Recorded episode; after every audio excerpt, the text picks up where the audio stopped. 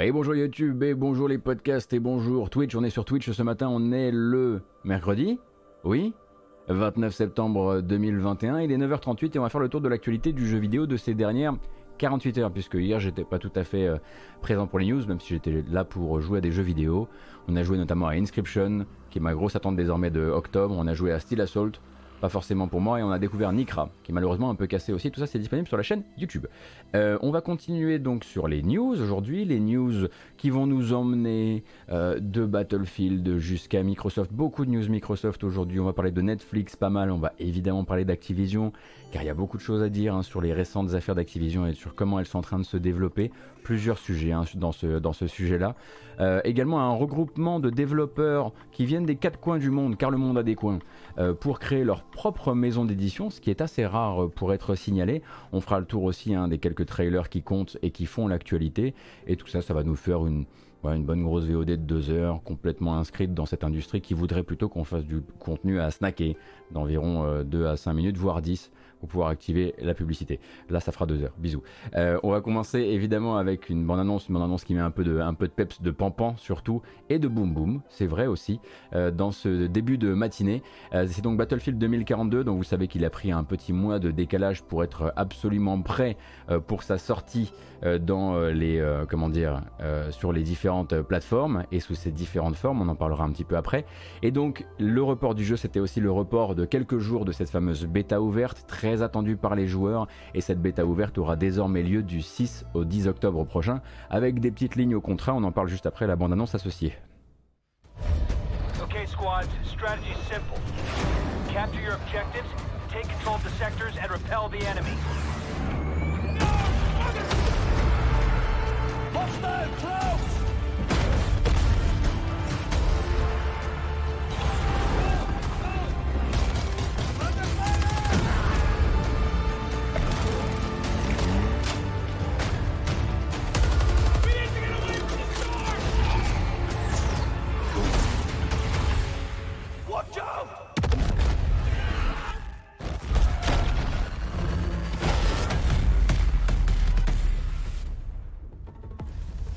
Voilà, c'est dit, avec effectivement donc cet accès anticipé à la bêta ouverte. Réexplication du concept donc, une bêta ouverte qui sera théoriquement du 6 au 10 pour chez nous avec les, horaires français, mais en fait d'abord du 6 au 8 donc ça sera d'abord réservé à l'élite, celle des bons clients, les personnes qui ont précommandé le jeu ou qui sont membres euh, du, euh, du EA euh, e Play, donc de, le programme d'abonnement d'Electronic Arts, et du coup peut-être aussi du Game Pass si je dis pas de bêtises. donc ça ce sera d'abord pour les bons clients, je le rappelle, et puis ensuite derrière du 8 au 10, cette open bar pour tout le monde, et ce donc jusqu'à heure française le 10 octobre au matin, ça fait donc 9 heures euh, du matin le dimanche. Donc en gros, ça risque de, euh, ça risque de charbonner pas mal hein, pour les amateurs de, euh, de Battlefield sur ce, sur ce pan-là. Euh, puisqu'en l'occurrence vous allez pouvoir jouer une bonne grosse partie du week-end. Et pour ça il vous suffira simplement d'avoir soit un PC soit une console. On rappelle que Battlefield 2042 et donc c'est évidemment une bêta ouverte sur le multijoueur puisque c'est un jeu qui n'incorporera pas de version, enfin de, mode solo. Et à côté de ça, euh, du coup il vous faudra aussi comprendre qu'il n'y aura pas forcément de crossplay, enfin en tout cas que tout le monde ne jouera pas avec tout le monde puisque selon que vous êtes sur console d'ancienne génération ou de nouvelle génération, les cartes ne font pas la même taille et les cartes n'accueille pas le même nombre de joueurs. On est sur du 30 contre 30 sur PS4 et sur Xbox One, du 60 contre 60 sur PS5, Xbox Series et PC. Euh, du coup, hein, c'est un peu ça aussi la next-gen pour euh, Battlefield. Euh, donc moi, un jeu que j'ai très très envie d'essayer. J'espère avoir l'occasion de vous en parler, peut-être même vous en parler en avance, qui sait, avec un peu de peau. mais du coup, effectivement, comme le dit Cassim sur le live, c'est à noter, si vous êtes sur PlayStation, la bêta est gratuite, mais en revanche, demande le Live Gold sur Xbox. Pourquoi demande le Live Gold sur Xbox? Puisque Xbox a retiré son Live Gold euh, si vous êtes, euh, si quand vous jouez à des free-to-play. Ah, parce que c'est l'open beta d'un jeu qui n'est absolument pas free-to-play. C'est dommage. C'est très dommage. Donc la petite douille, effectivement.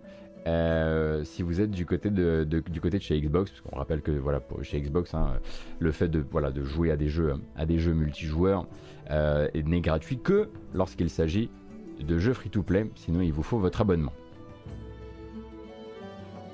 Échangez votre Live Gold pour un Game Pass. Et je pense que du coup il faut, les... Ah, il faut un Ultimate. Donc moi très très chaud évidemment pour, euh, pour celui-ci, je pense euh, en streamer euh, sans vergogne, à pas peur. Et j'ai très très hâte de découvrir un petit peu cette philosophie qui doit être normalement le rappel de, ce Battlefield 2042. C'est le retour d'une philosophie genre on se fait plaisir, on fait les cons euh, euh, et, on fait des concours de des courses de des courses de quad avec des, des pains de C4 dessus euh, ou des duels d'hélicoptères. Enfin bref, ce qu'on faisait dans Battlefield pendant pendant très longtemps avant que ça ne devienne un poil trop sérieux. Bref, on va continuer, on va continuer avec Netflix. Netflix qui, ça, ça, je pense qu'on l'avait vraiment pas vu venir, c'est arrivé hier soir. Donc entre les annonces liées à la licence de Witcher, euh, la première présentation du générique de la série euh, live action Cowboy Bebop que vous avez vu aussi, tout ça, ça fait partie d'un grand festival qui a actuellement lieu euh, au sein de Netflix, en tout cas un festival communautaire Netflix. Eh bien Netflix vient de taper un gros, coup sur la table, vient de taper du poing sur la table et d'annoncer son premier rachat d'un studio de développement de jeux vidéo. Et ce studio de développement n'est autre que Night School Studio. C'est la boîte californienne montée par des anciens de Telltale que vous connaissez pour comme étant les créateurs d'Oxenfree, ensuite d'After Party et bientôt d'Oxenfree 2.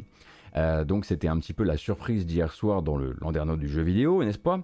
Euh, Donc c'est des spécialistes du jeu narratif avec des dialogues dynamiques, hein, c'est un peu leur spécialité encore une fois, euh, qui vont d'abord terminer le chantier Oxenfree 2, puis devenir l'un des artisans hein, justement de cette fameuse percée de Netflix dans le monde du jeu vidéo dont on parle depuis un certain temps maintenant, et une percée que l'on sait basée hein, sur la création de spin-off jouables euh, sur des licences films et séries possédées par Netflix, hein, puisque par exemple Stranger Things, euh, qui euh, Bon, c'est vrai, hein, quand même pas mal de liens potentiels avec Oxenfree quand on y pense. Hein, ces adolescents qui enquêtent sur des phénomènes, des phénomènes paranormaux, alors dans une, dans, une, petite communauté rurale. Enfin bref, il y a la totale, quoi.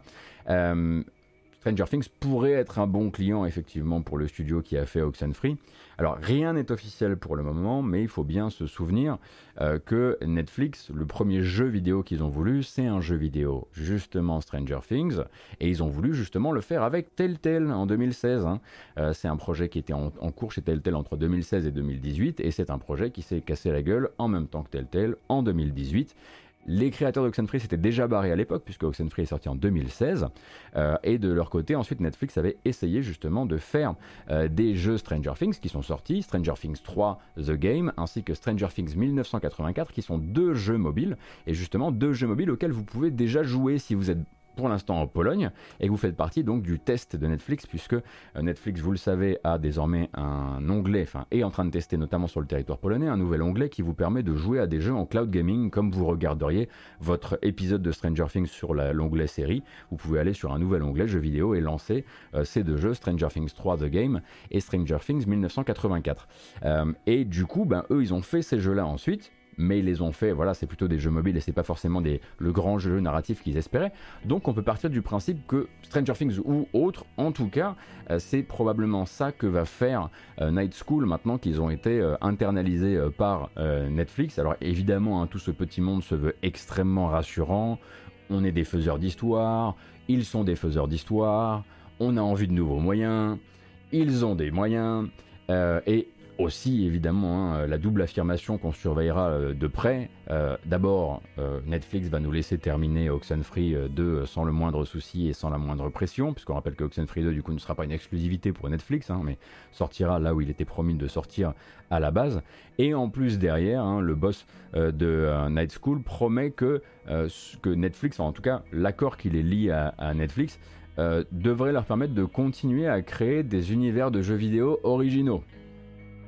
Bon, moi je mets un petit doute.jpeg là-dessus, mais on peut quand même effectivement euh, voilà, essayer de garder cette, cette promesse en tête et de, bah, de la confronter à la réalité quand viendra l'heure. Donc pour l'instant pour Night School, on termine d'abord Oxenfree 2 et ensuite on va probablement embrayer sur le premier jeu à licence, euh, à licence Netflix, que ce soit un jeu Stranger, que ce soit... Euh, Enfin, je sais pas, il y a mille, il y a mille solutions qui pourraient, qui pourraient tout à fait, tout à fait s'adapter à, à, à, Oxenfree. Je pense, comment s'appelle Alors, je, ne sais plus comment s'appelle cette série. En...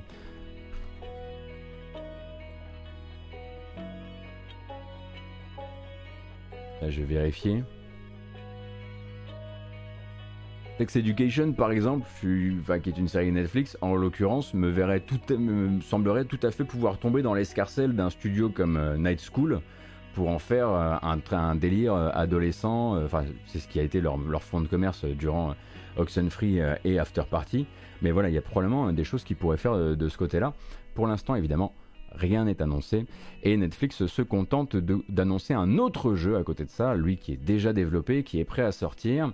Alors vous connaissez peut-être le film d'action Netflix qui s'appelle Kate avec Marie-Elizabeth Winstead, euh, dans lequel donc Marie-Elizabeth Winstead tabasse un maximum de yakuza dans les rues de Tokyo euh, la nuit venue. Euh, donc un scénario assez simple, hein, c'est une espèce de... Si vous avez vu la série des Cranks, bref, elle est empoisonnée, il faut qu'elle tabasse des gens pour pouvoir survivre, etc. etc. Et du coup, euh, Netflix annonce pour le 22 octobre prochain la sortie d'une adaptation en jeu vidéo, alors un petit jeu vidéo très arcade, roguelike, euh, qui propose en fait une, une base de combat un peu twin stick shooter, euh, et un principe de combo. En gros, comme je le disais, Kate est empoisonnée, je crois qu'elle est empoisonnée au polonium ou un truc comme ça. Euh, et elle doit tuer plein de vilains Yakuza le plus vite possible pour ralentir sa jauge de mort tout en faisant monter sa jauge, de, euh, de létalité, on va dire, sa jauge de capacité de précision dans le meurtre. Euh, et à chaque mort, on récupère, euh, des, euh, on récupère de, nouvelles, de, nouvelles améliorations pour votre personnage et on recommence une nouvelle partie, etc. etc. Je vais vous montrer la bande-annonce et si ça vous rappelle un autre jeu, c'est tout à fait normal. C'est parce que c'est le même studio et je, voilà, on pourra en parler juste après.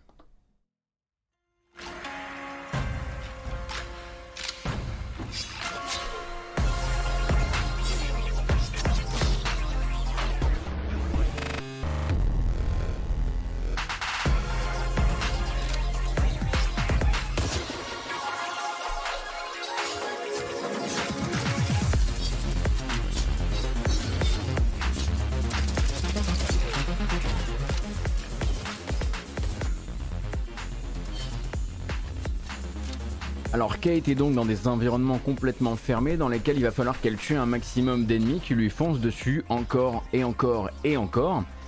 Et ça devrait peut-être vous rappeler un jeu, voilà, je vous rappelle une petite ambiance cyberpunk dans laquelle un personnage avec un katana et une arme devait taper euh, plein d'ennemis pour ne jamais mourir. Akane. Et en fait, c'était développé par Ludic Studio et Ludic Studio a en fait été consulté par Netflix pour simplement faire un Akane-like avec une skin Kate dessus. Bon, le problème c'est qu'ils ont réussi à faire euh, plus moche. Alors que Akane était euh, plutôt un joli jeu, pas incroyablement beau, mais euh, joli. Je vais vous montrer un petit peu la bande-annonce d'Akane, auquel on avait, auquel on s'était essayé, il me semble, peut-être en GK Live ou peut-être en live moi de mon côté, et qui est vachement bien en fait. Hein. Je vous recommande. La BO elle tue. D'ailleurs, j'en ai mis dans la bamboche il y a pas longtemps. bon, c'est vrai qu'il est, il est moins joli, Kate.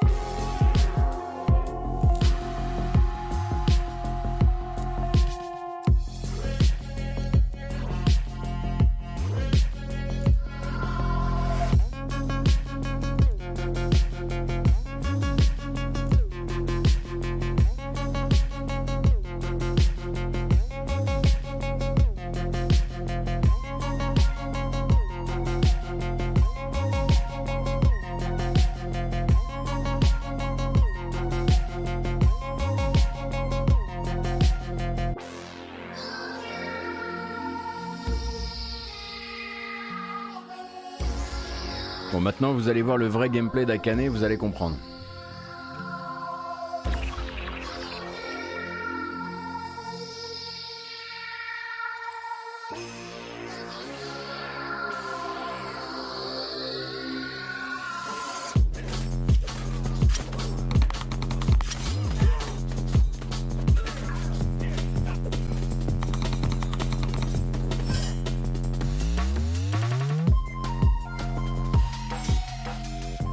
Donc je dois vous dire qu'à choisir, je vous recommanderais franchement de prendre Akane qui a 4 euros. Hein. Vraiment, il a une bouchée de pain sur les plateformes où il est disponible.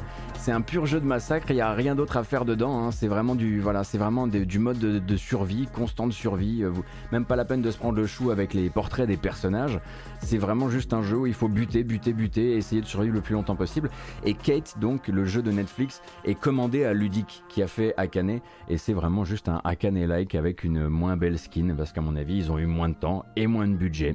Euh, donc dans, les deux, il y a Kate qui sort le 22 octobre et on l'a vu qui est pas bien beau et de l'autre il y a Akane que je vous recommande. En plus la BO défonce, bah, vous pouvez la retrouver, elle est sur les plateformes d'écoute légale d'ailleurs. Euh, et euh, bon c'est pas le jeu, c'est pas le jeu de l'année, hein, mais c'est sorti en 2018 je crois. Il y a un bout maintenant et c'est tout à fait efficace dans son genre. Donc 4 euros sur euh, PC, enfin sur Steam et 5 euh, euros sur Switch. Ouais, j'avoue. J'avoue, j'avoue, ça se, ça se tient. On va parler un peu de chiffres et on va parler des chiffres de la PS5. Vous savez, cette console qu'on ne trouve pas et qui pourtant se vend incroyablement bien parce que la demande est absolument délirante et l'offre euh, pas assez importante. Ça, on est d'accord. Donc, la PS5 vient officiellement de dépasser le million de ventes au Royaume-Uni.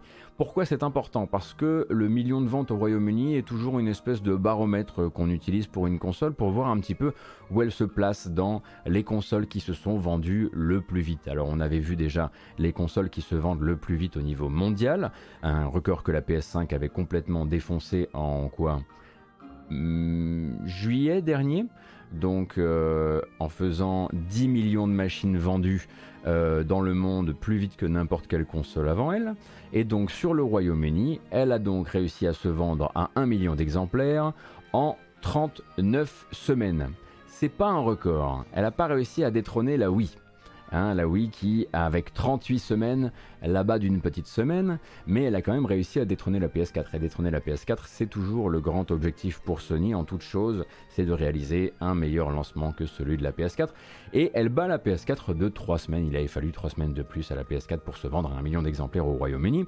Et donc chez Games Industry, hein, vous aurez justement euh, une, petite explication un petit peu de tous ces, chiffres, notamment comment en fait les chiffres euh, au début de l'été au Royaume-Uni n'étaient pas assez bons pour permettre à la PS5 justement de battre euh, la PS4 euh, sur, le territoire, euh, sur le territoire britannique. mais en fait, il semblerait que Sony ait justement mis les bouchées doubles en termes de disponibilité de la console pour pouvoir assurer, puisque la demande, elle, elle est là, hein, il n'y a pas de souci, on le voit, on le sent. De toute façon, la, demande en matière de jeux vidéo, globalement, c'est pas juste pour la PlayStation 5, est particulièrement forte. L'offre n'est pas suffisante par rapport à la demande, ça on l'a compris. C'est pour ça qu'on a l'impression qu'elle ne se vend pas, même elle est là, et même si elle se place admirablement bien. Donc en fait, elle s'est énormément rattrapée durant l'été. Euh, et d'ailleurs, hein, sur le même article de Games Industry, dont je vais vous mettre le lien sur le chat tout de suite, un article qui est donc signé euh, Christopher Dring, euh, vous aurez aussi un petit peu une explication de quel est le top, des, le top matériel et logiciel du mois d'août pour le Royaume-Uni, qui sert toujours un petit peu, vous le savez, de, de tube à essai de l'industrie où vous verrez hein, euh, comment la PS5 s'est placée, comment la DualSense et les différentes DualSense se sont placées comme le meilleur, euh, le meilleur matériel non machine euh, vendu durant le mois d'août, et quels sont les jeux qui se sont vraiment le plus vendus. Le jeu qui s'est le plus vendu au Royaume-Uni au mois d'août, c'est GTA V. et derrière lui, il y a Ghost of Tsushima Director's Cut. bon là c'est les jeux qui sont le plus vendus, hein, indépendamment évidemment de leur plateforme.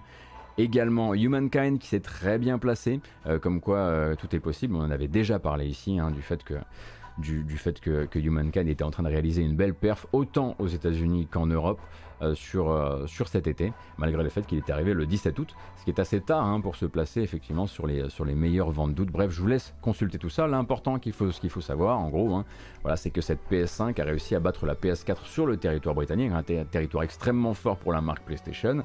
Euh, mais pas la Wii. Alors effectivement, la Wii peut garder, euh, la Wii peut garder sa petite semaine d'avance pour taper le million, et en même temps, elle n'était effectivement pas distribuée au même prix.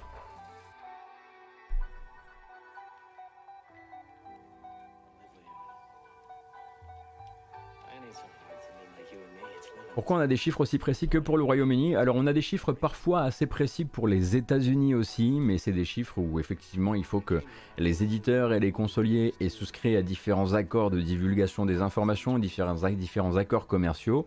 Euh, en fait, ça dépend des territoires et ça dépend de la politique des entreprises dans les différents territoires et ça dépend en fait de du niveau de confidentialité. Donc, c'est souvent le Royaume-Uni qu'on utilise, le Japon également, les États-Unis de temps en temps grâce au NPD Group, on a des informations assez intéressantes aussi. Euh, mais euh, voilà, c'est aussi pour ça qu'on regarde ailleurs et pourquoi on, a, on, a, on manque de cette, on manque de, cette, de ces occasions régulières de regarder notre propre marché.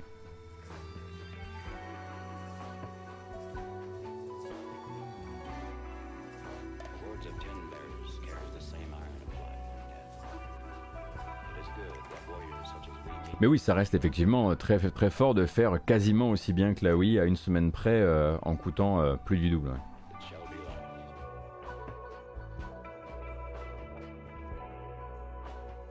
Et dans parlant de chiffres un petit peu, on peut rapidement faire un passage chiffre. Hein, euh, voilà, je, vous l'ai fait rapide, il n'y a pas trop le, pas, la peine de se, de s'attarder dessus. Par exemple, chez Bandai Namco, Bandai Namco qui n'a pas cessé de communiquer sur les chiffres quasiment toute l'année, puisqu'il se plein de petits records les uns mis derrière les autres. Non, ce n'est pas pour parler euh, euh, du dernier euh, Tales of. C'est pas pour parler de Tales of Arise, c'est pour parler de Code Vein. Code Vein donc qui tape officiellement les 2 millions distribués. Euh, dans les autres petits records qu'on a pu voir récemment et du côté du jeu indépendant, on a Timberborn. Hein, Timberborn, je vous remontre pas la bande-annonce parce que je compte en streamer d'ici la fin de la semaine, mais donc de ce jeu de construction de villes par des castors, donc des villes de castors par et pour les castors. Donc celui-ci a déjà réussi en fait ses 150 000 unités euh, lancé depuis son lancement sur Steam, ce qui est vraiment une belle perf.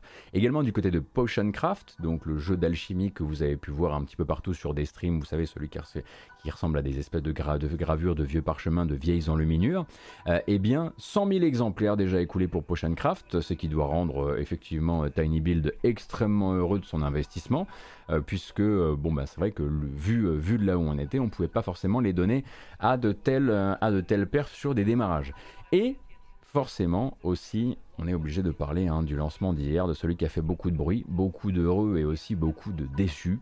Euh, on va parler de New World. Donc New World, le premier MMO fonctionnel de Amazon Games Studio, s'est lancé hier très officiellement après un certain nombre, certains, certains, certains nombre de reports.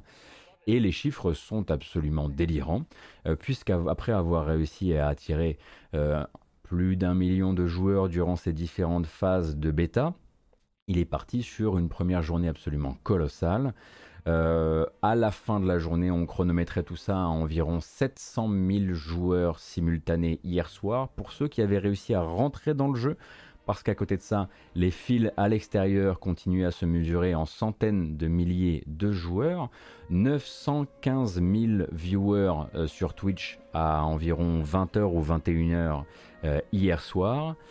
Et pour une remise en contexte un petit peu de ce que c'est que 700 000 joueurs simultanés sur Steam pour un lancement, au plus fort de son succès, et ça c'est Jarod qui nous propose cette remise en contexte sur Gamecult, au plus fort de son succès, Valheim était à 500, un peu plus de 500 000 joueurs simultanés.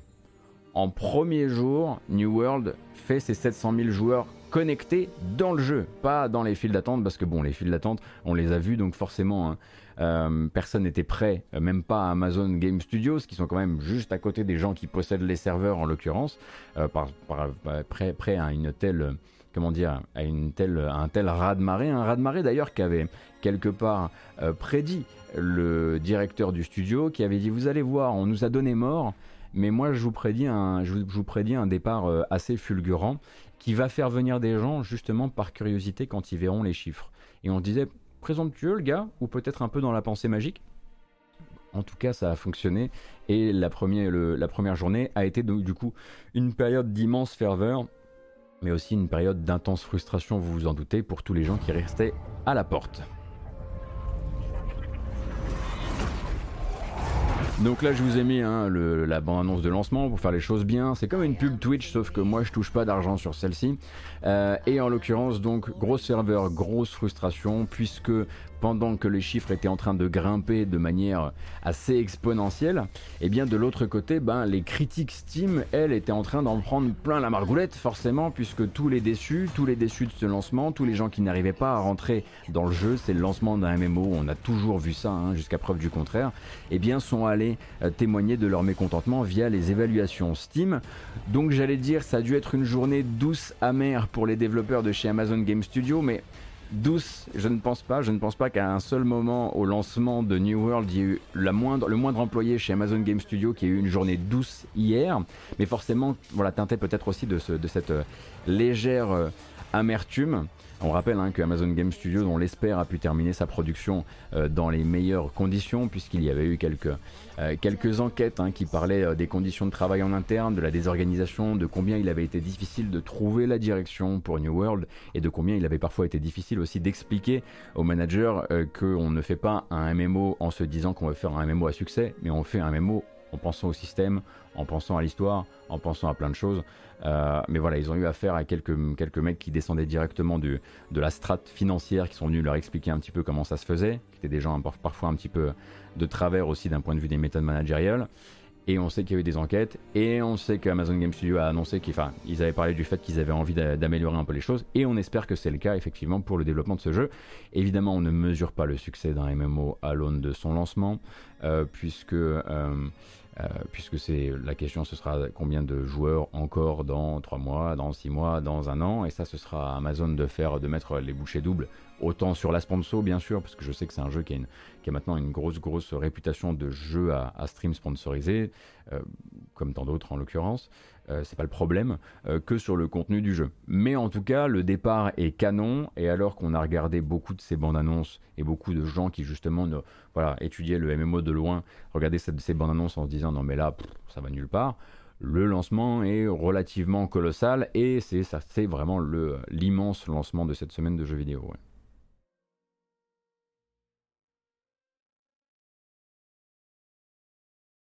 Et effectivement, Gros Up, comme tu le dis, il est payant, donc le nombre de jeux vendus est déjà un critère de réussite financière. Ça, c'est vrai, bien sûr.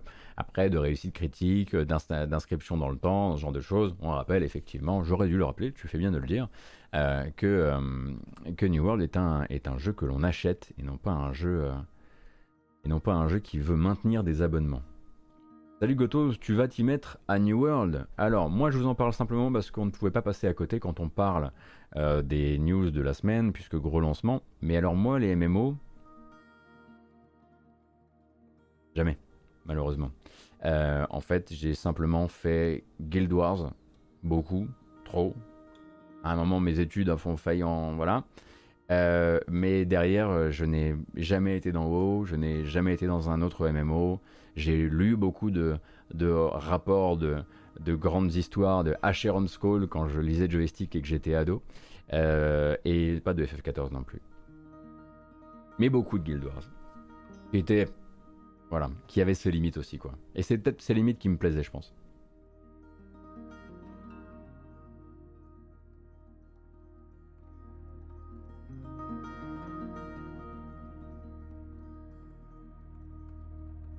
J'ai une vidéo à vous montrer mais elle n'est pas heureuse.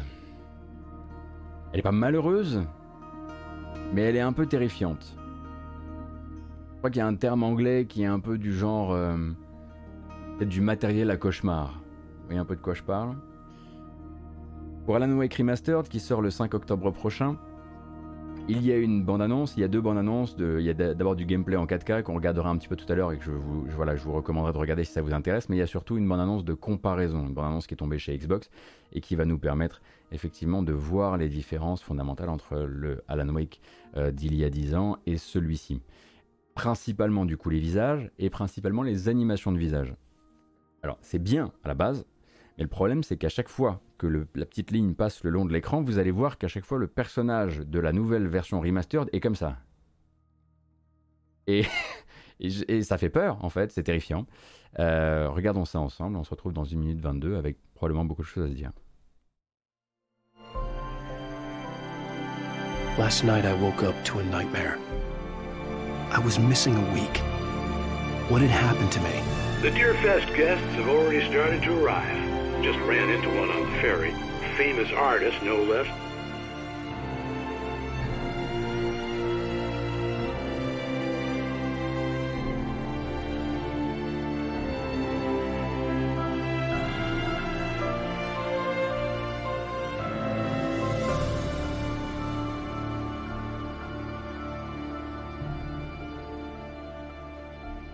He's not crazy enough. crazy like us, Sonny.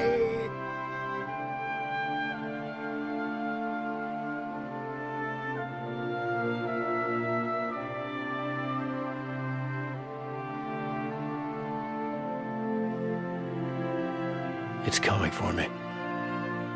Whatever you do, Bon, la bonne nouvelle en revanche, c'est qu'il n'y a pas, il n'y a plus de brouillard. Et ça, c'est plutôt effectivement une excellente nouvelle pour le jeu puisque c'est une des, voilà, c'est un, un, des trucs dont il fallait se, dont il fallait se, se départir. Alors, je vois que ça vous choque moins que moi. Moi, j'ai été vraiment voilà, choqué par cette, euh, par cette nouvelle apparence donnée au visage, avec ce côté très euh, coincé au niveau de la bouche. Là. Mais on s'en fout, en fait, parce que moi, je connais pas le jeu de base, donc globalement, je vais surtout le découvrir avec cette version. Et donc là, ensuite, c'était une vidéo donc, qui est tombée sur YouTube hier, qui s'appelle Alan Wake Remastered 7 Minutes of Gameplay en 4K, que vous pouvez vous regarder de votre côté si vous voulez, et voir le jeu un petit peu tourner, justement, dans cette nouvelle version. On rappelle que donc cette nouvelle version d'Alan Wake, c'est aussi la possibilité euh, pour Alan Wake d'arriver pour la toute première fois sur console PlayStation, hein, puisqu'à l'époque c'était plutôt euh, issu d'un accord d'exclusivité entre Remedy et euh, euh, Microsoft. Et maintenant, du coup, c'est financé, donc ce remastered est financé par Epic. Epic qui travaille avec Remedy sur deux jeux, celui-ci qui est le petit, et le grand qui est un nouveau jeu dans l'univers d'Alan Wake, qu'on imagine être Alan Wake 2, qui est en développement. Et du coup, ils ont fait faire cette nouvelle version dans le but d'aller chercher tout ce public qui ne connaît pas encore Alan Wake pour en faire ensuite un public intéressé par Alan Wake 2. Euh, et donc, celui-ci sort le 5 octobre sur PC ainsi que console d'anciennes et de nouvelles générations ce sera l'occasion, par exemple pour moi, euh, de le découvrir. Je vous montre pas trop de ce gameplay évidemment, hein, parce que même moi je ne le connais pas et je sais, je sais pas ce qui relie, ce qui tient, on va dire, euh, du, euh, ce qui tient du, du spoiler. Mais la vidéo est disponible chez IGN si vous êtes curieux, et là vous verrez le vrai jeu à la Wake Remastered.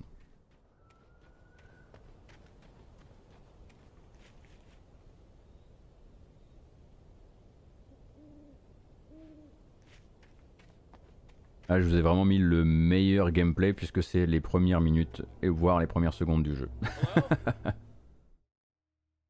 Comme ça, garanti sans, euh, sans, la moindre, sans la moindre once de spoiler. On veut le remake de Max Payne Bien sûr qu'on veut le remake de Max Payne, mais qui, qui va le financer? Sauf s'il y a un autre jeu derrière sur lequel capitaliser. Toujours le même problème.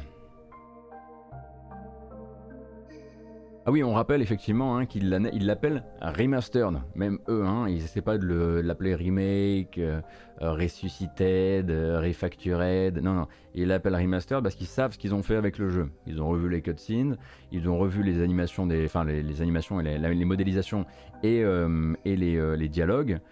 ils ont revu, ils ont, voilà, ils ont un tout petit peu nettoyé l'image, les éclairages et la distance d'affichage mais ce n'est pas un remake, le jeu derrière, le contenu est sensiblement le même, enfin pas sensiblement le même, c'est le même.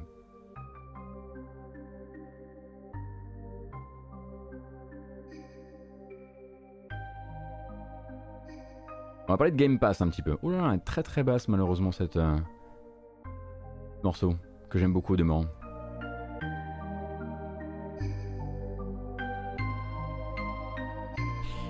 va parler donc du Game Pass. Du Game Pass et de la grosse arrivée pour le 30 septembre sur le Game Pass, quelle chance vous avez, vous qui n'avez pas encore joué à Marvel's Avengers, qui donc le 30 septembre sur les Game Pass Xbox, PC et Cloud. Euh, donc Marvel's Avengers euh, viendra donc se proposer à vous dans sa meilleure forme possible, c'est-à-dire que vous déjà vous allez avoir accès au Smart Delivery sur Xbox, ça veut dire que vous aurez à la fois la version Xbox One mais aussi la version Xbox Series selon la console que vous possédez, euh, mais en plus de ça, et c'est un cas assez atypique, avec toutes ces extensions, puisque vous savez que d'habitude quand un jeu arrive, sauf erreur quand il arrive dans le Game Pass, euh, ça allait être du coup, c'est souvent sans les extensions, parce que c'est des extensions payantes, là en l'occurrence tout le contenu post-sortie de Marvel's Avengers, c'est bien le seul truc sur lequel on est tout à fait d'accord avec lui, euh, c'est gratuit. Euh, et de fait, bah, tout ça arrive, donc Marvel's Avengers, euh, l'épisode Hawkeye, War for Wakanda avec Black Panther, tout ça le 30 septembre dans le Game Pass, jouable donc sur tous les Game Pass comme je le disais. et donc, voilà, j'ai l'impression qu'on est quand même sur une, une manœuvre, on va dire, de fin d'exploitation quand même, euh, histoire de faire revenir du monde, d'avoir une communauté assez saine, assez positive aussi euh, pour le jeu. Et je me demande aussi, sans vouloir, on va dire, lancer des, des, des voilà, French, French YouTuber Gotos says bidule, ben on, on s'en fout. Est-ce que ça ne ferait pas quand même partie à un moment des petites lignes du panier de la mariée, de ce nouveau contrat dont on parlait il y a quelques jours, entre justement The Initiative et Crystal Dynamics, entre Xbox et Square Enix, pour le développement du projet Perfect Dark. Hein, puisque vous savez que The Initiative va donc aller chercher de la force de travail auprès euh, de Crystal Dynamics et probablement d'ailleurs d'une partie de l'ancienne team d'Avengers qui travaille plus maintenant sur le développement actif du jeu. Euh, et je me demande s'il y a un moment dans les négociations, genre oui on veut bien vous prêter de la force de travail, il n'y a pas eu un est-ce que vous pourriez pas nous glisser le machin euh, dans, dans le Game Pass ou en tout cas nous faire une ristourne sur le passage dans le Game Pass, ou, bref un truc comme ça, dans un des deux sens? Ça me semble en tout cas bizarre euh, que ces nouvelles, euh, que ces deux news soient si proches l'une de l'autre euh, sans être connectées d'une manière ou d'une autre.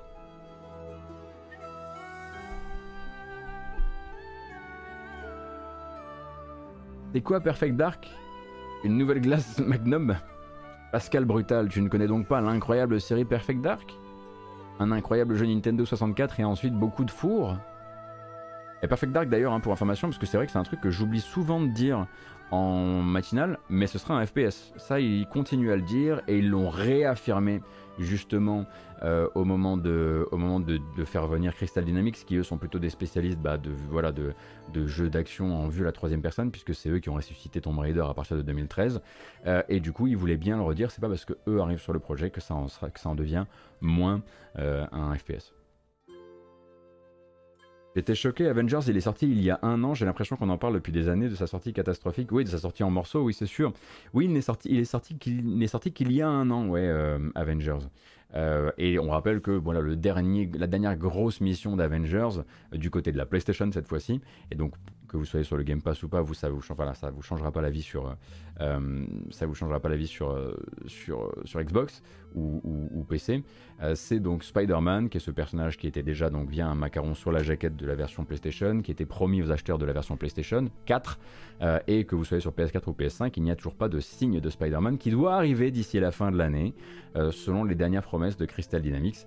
Et on imagine que vu que c'est le dernier engagement véritablement contractuel qu'ils aient vis-à-vis du jeu, qu'ils vont livrer Spider-Man et qu'ensuite ils vont gentiment continuer à revenir sur le genre de d'amélioration qu'ils ont apporté durant toute l'année, à savoir des trucs qui apparaissaient une semaine, puis disparaissaient, puis réapparaissaient trois mois plus tard en mode cette fois-ci on laisse, ou euh, des choses comme ça. Euh, si vous ne connaissez pas le, système, on va dire la, feuille de route euh, de Avengers, c'est pas la peine de vous y intéresser, vous risquez de vous, arracher les cheveux à comprendre des concepts extrêmement simples, hein, puisqu'ils ont quand même réussi à réempacter pendant un temps comme une vraie proposition d'amélioration le fait de pouvoir jouer, euh, que deux joueurs utilisent le même personnage durant, euh, les, sessions multijoueurs. Donc ils en ont fait un événement quoi. Donc c'était le tachyon, je sais plus quoi, et là on avait le droit, euh, il y avait deux personnages qui avaient le droit de jouer Iron Man. N'a pas toujours été facile la feuille de route d'Avengers. Donc, il arrive dans le Game Pass à partir du 30 septembre, et cette fois-ci, du coup, avec euh, tous ses contenus, comme je le disais.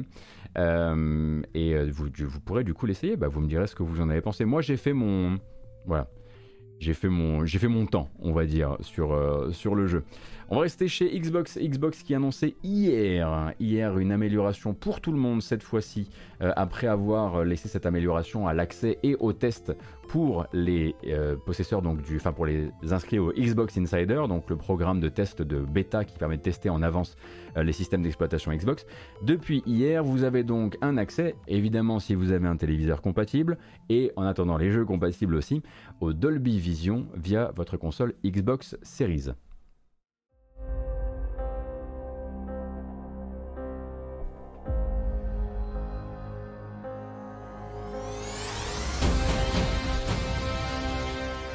Alors qu'est-ce que c'est que le Dolby Vision? Imaginez ça comme un mode HDR propriétaire de Dolby. En l'occurrence, c'est une manière de mettre en communication très directement la console et votre téléviseur compatible Dolby Vision, qui vont donc retravailler ensemble et en temps réel la luminosité, les couleurs, les noirs plus profonds, via des métadonnées en fait, hein, qui sont échangées via le, euh, flux vidéo. Euh, donc en fait c'est... Voilà, vous avez déjà le HDR10 en fait hein, sur, euh, euh, sur, votre, sur, votre console, euh, sur votre console Xbox Series. Et à terme, vous aurez aussi cette compatibilité euh, Dolby Vision. Chacun y trouvera son compte, qui aime tel type de HDR ou tel type de HDR. Pour l'instant, en tout cas, ils promettent donc, on va dire, une expansion du catalogue au fur et à mesure. Là, par exemple, ils nous ont montré du Gears, hein, par exemple. Mais le premier jeu euh, qui permettra de montrer véritablement ce Dolby Vision. Le premier qui sera véritablement compatible en natif Dolby Vision, euh, ce sera Halo Infinite à la fin de l'année. Euh, Microsoft dit qu'en gros ils ont commencé à, donc distribuer les outils Dolby auprès des, outils qui ont été conçus hein, en collaboration avec Dolby auprès des développeurs qui ont maintenant deux choix, soit ils utilisent la solution automatisée, on rappelle hein, que le HDR automatisé du, côté de chez, du côté de chez Microsoft fait parfois des merveilles. Euh, ou alors ils décident d'implémenter leur propre mastering je sais pas si on dit mastering, mais vous voyez de quoi je parle, euh, Dolby Vision, auquel cas la console sera capable d'envoyer ces fameuses métadonnées à euh, l'afficheur. Je crois qu'on dit l'afficheur, je crois que sur les numériques ils, écrivent genre l'afficheur pour pas dire l'écran ou le, ou, ou le projecteur ou ce genre de choses. Alors je sais très bien que les comparos qu'on vous fait euh, sur un écran non HDR. Euh, la vidéo qu'on nous a envoyée, je comprends bien effectivement que c'est du voilà, c'est des approximations pour que le, grand public comprenne un peu de quoi il retourne, puisque le but c'est évidemment de vendre des, notamment des consoles, mais aussi des écrans capables de faire ça à des gens qui n'en ont probablement pas encore. Mais bon, il faut bien qu'ils en fassent des supports de communication, j'allais dire les pauvres. Euh, alors évidemment, n'essayez pas d'activer tout ce qui est HDR si vous êtes en train de streamer, ça ne sert à rien.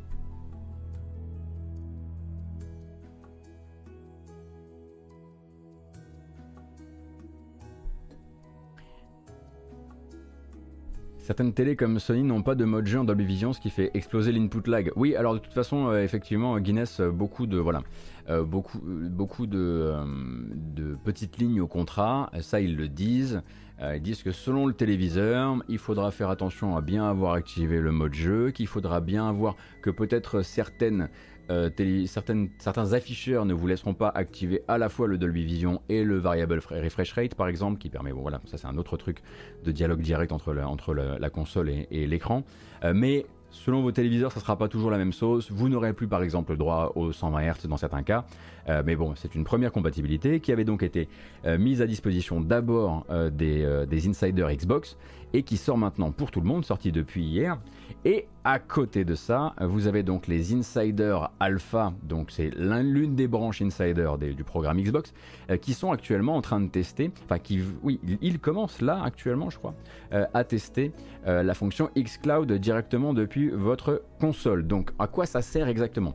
En gros, ça veut dire que moyennant inscription programme Xbox Insider Alpha, moyennant un abonnement au Game Pass et moyennant, évidemment une bonne connexion, ce qui commence quand même à faire beaucoup, euh, vous devriez pouvoir, avec une Xbox One, jouer sans installer euh, à des jeux Xbox Series avec un flux donc euh, flux vidéo cible de 1080p et 60 fps. Je vous rappelle que le xCloud il reste du travail et que 1080p 60 fps oui mais beaucoup d'inputs et aussi pas mal encore d'artefacts de compression sur le flux vidéo donc on rappelle que tout ça ce sont des promesses mais que le xCloud est encore il a déjà le catalogue mais la technologie doit encore pas mal évolué à mon sens. Euh, et donc, et ceux que vous possédiez donc une Xbox Series ou une Xbox One, vous pourrez lancer ces jeux donc euh, pour euh, via le via le cloud gaming. Et donc là où c'est intéressant, c'est dans la globalité de la chose, on va dire, hein, parce que plus le xCloud va s'améliorer, plus le catalogue de jeux même exclusifs Xbox Series sera en fait essayable via une One.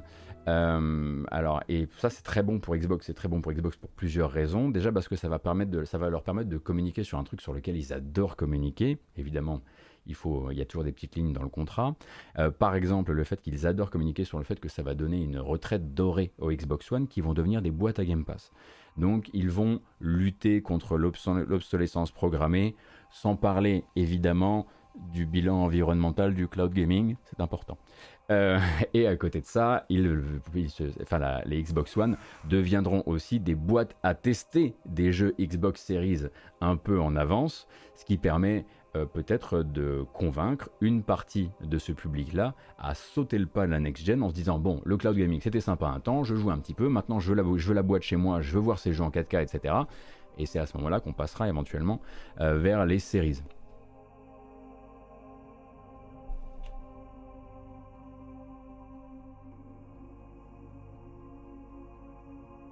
Dalek 404, merci beaucoup pour le prime. Merci beaucoup Mister Lit également.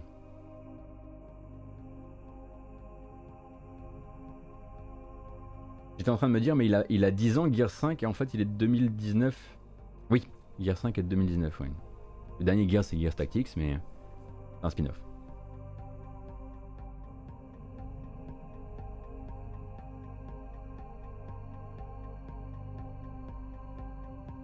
Alors, il y avait une question tout à l'heure à propos de l'Unreal Engine que j'ai raté. Pardon. Je vois que vous en parlez sur le chat. Je vais essayer de vous rejoindre dans la discussion.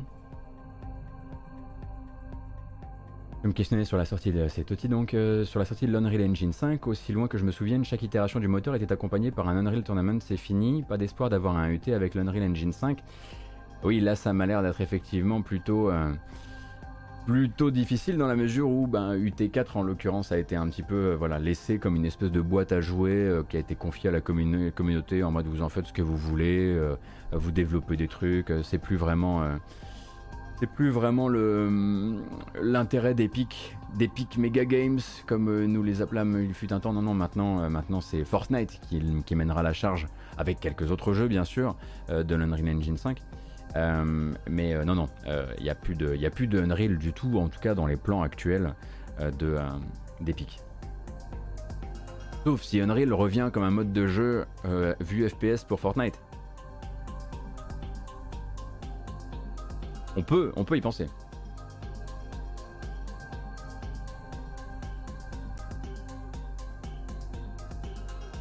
Mais Epic avait effectivement bien pensé à mettre une boutique dans UT4. Ah, qu'est-ce qu'on a ri Qu'est-ce qu'on arrive au bureau euh, Effectivement. Euh, on va rester du coup sur Microsoft. Alors Microsoft dans son ensemble et pas Xbox. Microsoft, Microsoft se préparant actuellement euh, à sortir Windows 11 ou en tout cas à le montrer de plus en plus au grand public. Et Microsoft donc qui a annoncé une quelque chose quand même d'importance dans son espèce de grande opération séduction autour du Windows Store. Vous ne savez peut-être pas, mais en fait, Microsoft en a un peu marre que le, euh, le Microsoft Store, le Windows Store, soit un endroit dont on rit. Un endroit que le premier truc qu'on fasse quand il apparaît au lancement de Windows, c'est de, le, fermer. Eux, ce qu'ils voudraient, ce serait que ça devienne pour de nouveaux usages, pour un nouveau public, un nouveau public à qui on pourrait habituer justement à de nouveaux usages, un endroit de référence, un endroit qui, dès qu'on arrive dessus, les gens tapent ce qu'ils cherchent en termes d'application et ils trouvent ce qu'ils cherchent. Donc ça, évidemment, il faut déjà améliorer le service, mais c'est aussi pour ça que le Windows Store est à ce point poussé de manière native euh, dans Windows 11 tout comme l'application Game Pass d'ailleurs, hein, qui sera très très euh, très très poussée directement dans, euh, dans, le nouvel, dans le nouvel OS. Et en fait, dans cette optique-là, ils ont mis en place plusieurs choses. Déjà, eux, ils avaient ouvert la possibilité pour les développeurs de choisir, souvenez-vous, Epic versus Apple, de choisir leur propre processeur de paiement sur Windows Store, mais pas pour les développeurs de jeux. Ça, c'est la petite douille. C'est-à-dire que les créateurs de logiciels qui vendent leurs logiciels peuvent décider de faire passer les paiements en dehors du circuit Windows, mais quand même en étant trouvables sur le Windows Store, auquel cas les développeurs gardent 100% des choses, et puis après, bon bah évidemment, la, la commission au processeur de paiement avec lequel ils travaillent. Donc ça, c'était déjà une belle ouverture. Euh, qui permettait, mais encore je le disais, je le disais bien, donc fermé, hein, les développeurs de jeux n'ont pas le droit à ça, probablement parce que le cash flow est bien plus grand. Euh, et du coup, voilà, pour redonner l'envie aux développeurs d'être présents sur le Windows Store. Il y a eu des gros coups hein, pour le Windows Store. Quand VLC, par exemple, est arrivé sur le Windows Store, c'était quand même quelque chose d'important. Le but, c'est de resexifier ce truc-là. Et dans cette optique-là, ils ont annoncé hier vouloir donner la possibilité à une nouvelle personne qui lance Windows 11, qui a son Windows Store qui se lance devant elle, de directement chercher les trucs qui l'intéressent dans le jeu vidéo. Et donc de pouvoir télécharger des boutiques depuis le Windows Store. Par exemple, vous arrivez, vous tapez Epic Game Store, vous téléchargez l'Epic Game Store depuis, le Windows Store. Avant, c'était pas possible, maintenant ça l'est grâce à un accord. C'est également le cas pour le Amazon App Store, donc c'est des applications Android, mais là il y, a un cas particulier. À terme, ils aimeraient bien aussi que vous puissiez aller vers votre Windows Store, là où vous téléchargez votre VLC, euh, votre, enfin où on peut trouver aussi les applications Adobe, j'imagine, ce genre de choses, vous puissiez télécharger aussi Steam, sans du coup aller directement sur Google. Parce que nous, en fait, pour nous, c'est foutu. Nous, on est trop vieux, on sait très bien comment ça se passe. Le premier truc qu'on fait, c'est de fermer le Windows Store et de se dire, bon, moi, je vais chercher l'applicatif directement via Google. Le but, c'est d'aller directement. Euh, j'ai pas dit Adobe, j'ai dit Adobe. Adobe, pardon, la suite Adobe. Euh, le but, c'est d'aller chercher une nouvelle génération à qui on pourrait ne pas laisser le réflexe d'aller directement sur Google pour chercher les applications, mais les trouver directement depuis son système d'exploitation.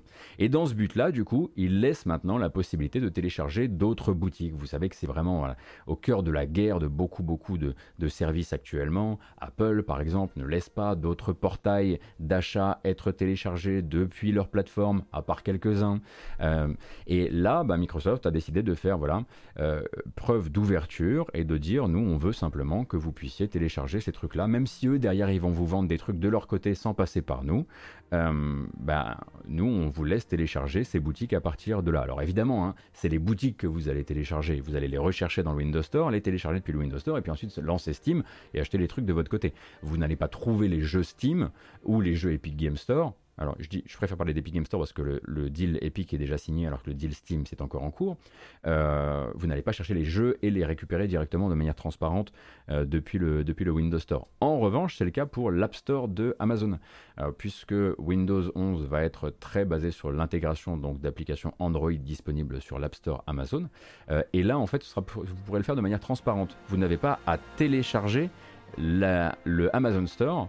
Vous cherchez directement une application disponible sur l'Amazon Store depuis le Windows Store et elle se télécharge directement sur votre PC. Donc ça c'est un accord à part que euh, Windows, euh, que Microsoft a avec Amazon. Mais voilà, gardez en tête le truc principal, alors que d'autres refusent absolument euh, de laisser la porte ouverte au téléchargement d'autres boutiques. Microsoft actuellement font tout leur possible pour que vous acceptiez que Windows Store c'est fini, c'est pas ringard, ou en tout cas que vos petits cousins, petits frères, petites sœurs, que la génération d'en dessous ne prennent pas les mêmes réflexes que nous. Je pense que c'est plutôt comme ça qu'il faut le voir. Euh, et on peut s'imaginer hein, qu'il y aura d'autres, euh, d'autres, on va dire, euh, d'autres mouvements du genre à prévoir. Déjà la possibilité de, pour chaque développeur de, d'application non-jeu de passer par un autre process de paiement et donc de ne pas rien payer à, à Microsoft, c'était déjà assez fort, surtout dans le contexte actuel et surtout dans, les, dans le contexte des procès actuels.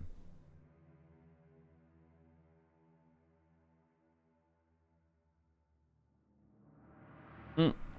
J'ai oublié de le dire, mais évidemment, ça passera par une nouvelle, euh, une nouvelle interface, tout ça. Hein. Vous vous doutez bien que le Windows Store tel qu'on le connaît actuellement ne pourra pas survivre euh, infiniment à cette euh, nouvelle opération séduction. C'est assez normal. Tout comme d'ailleurs, on a eu de bonnes surprises. Hein. J'aimerais vous rappeler. je sais pas si vous étiez là au lancement de Sea of Thieves.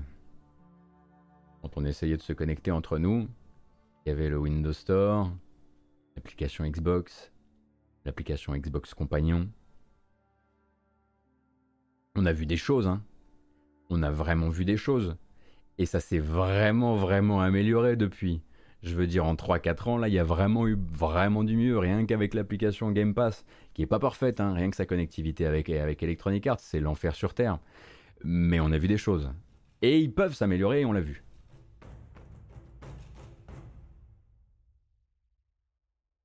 Heureusement qu'au bout de 3 applis, ils ont fini par sortir un truc potable. Ouais, mais on se moque là. Vous êtes là. Oui, il aura, fallu trois applis. On est à la combien de DualShock là déjà? J'adore la DualShock, hein, mais bon, on peut aussi se dire euh, les choses. Hein? C'est plus d'itération là. C'est toujours le bordel. Et quelle version de Steam? Bon, Steam, ils avaient de l'avance, hein. effectivement, ils, itèrent depuis un, sacré bout de temps. Bon, c'est terminé du coup pour Microsoft. On va parler de Kepler Interactive. Kepler Interactive, sortie du sol hier comme ça. La réunion donc de sept développeurs répartis aux quatre coins du monde comme je le disais, qui ont décidé plutôt que de signer avec des gros éditeurs ou des petits éditeurs, de créer leur propre éditeur. Donc vous allez retrouver là-dedans A44, enfin A44, A44, Alpha Channel, Ebb Software, Shape Farm, Timberline, Clap et Awaseb. Donc les deux derniers, ça doit vous dire quelque chose, hein, puisque Slowclap, ils sont basés à Paris. Pour l'instant, ils travaillent sur Sifu. Et avant ça, ils ont fait Absolver. Et AOSEB, eux, ils sont à Bordeaux.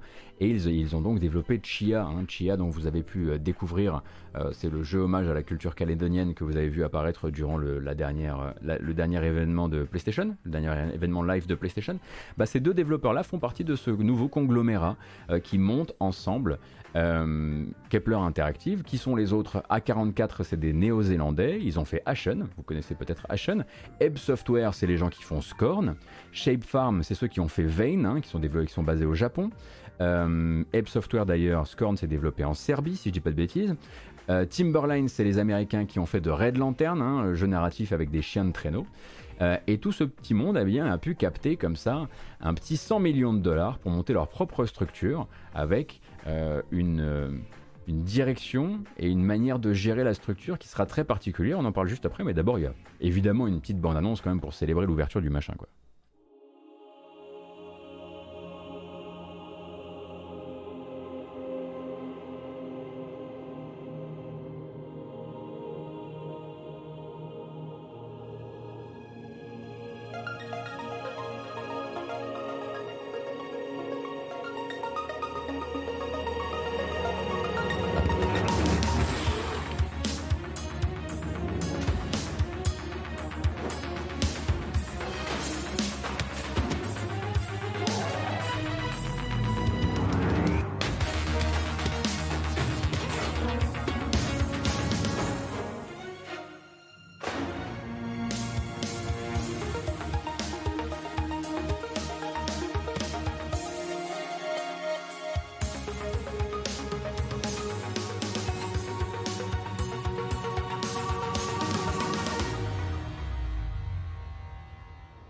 Et alors je suis grand fan de la grande simplicité de leur logo.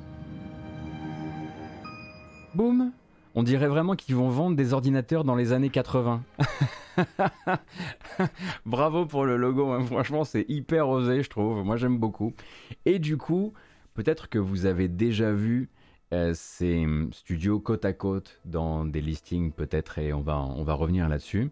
Euh, donc ils ont capté 100 millions, 100 millions via une levée de fonds qui va leur permettre en fait de monter une structure où les fondateurs du studio sont tous actionnaires euh, et c'est eux qui vont donner le là, la direction globale euh, de l'entreprise, qui vont aussi voter pour l'arrivée de nouveaux développeurs qui du coup on l'imagine entreront dans l'actionnariat de Kepler Interactive, mais la boîte a quand même son propre patron, et ce patron c'est Alexis Garavarian, c'est un ancien du Saint français, ancien du B, Xbox, Tencent, dont la carrière d'entrepreneur l'a déjà amené à fonder un fonds d'investissement spécialisé dans le jeu vidéo qui s'appelle Kowloon Knights.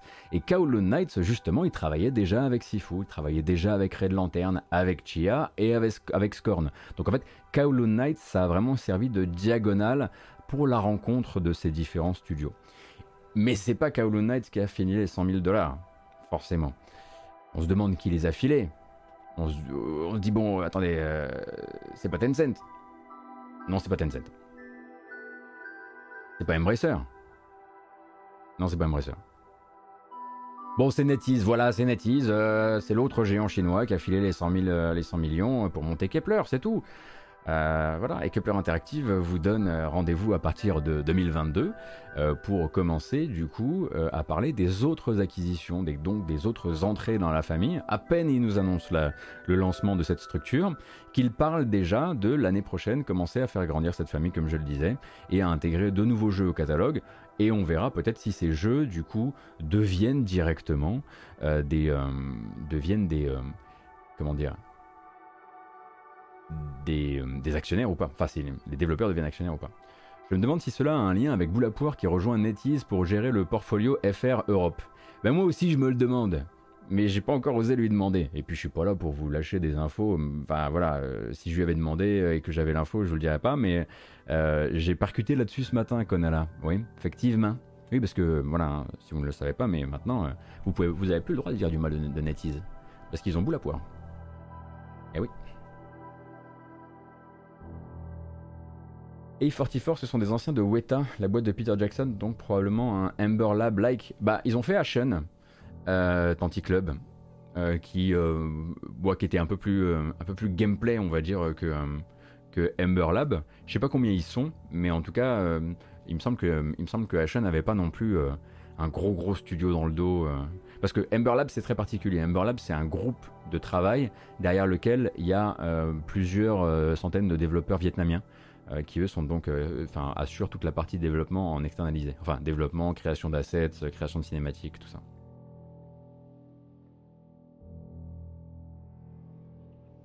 Et du coup, effectivement, NetEase a frappé deux grands coups sur le jeu vidéo français en très peu de temps, effectivement. Euh, et attendez une seconde, qu'est-ce que je vois? Oh, On se dirige vers le sujet là. Peut-être euh, s'écouter un petit morceau de musique, non, d'abord? Je sais pas. Hein. On a peut-être mérité un peu de se détendre. Euh, hein ah bah justement, on pourrait écouter du Akane. Ashan, c'était chez Annapurna, effectivement, euh, Alpha Blue Light. Enfin, que je me souvienne en tout cas.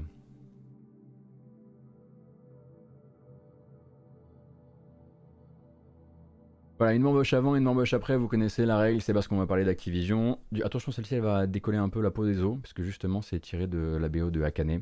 Et c'est pas là pour rire. Allez, go, on est combien? 1318, dites donc, c'est pas rien. Hein.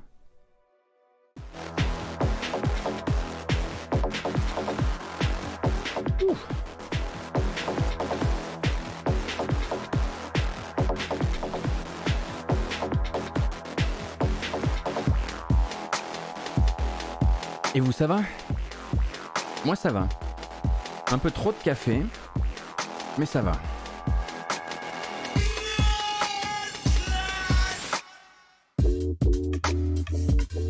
Allez, spécial, hein Allez, ça vous change. D'habitude, c'est des trucs de, des battle thèmes de RPG, des machins. Non, non, aujourd'hui, on pousse un peu le volume là.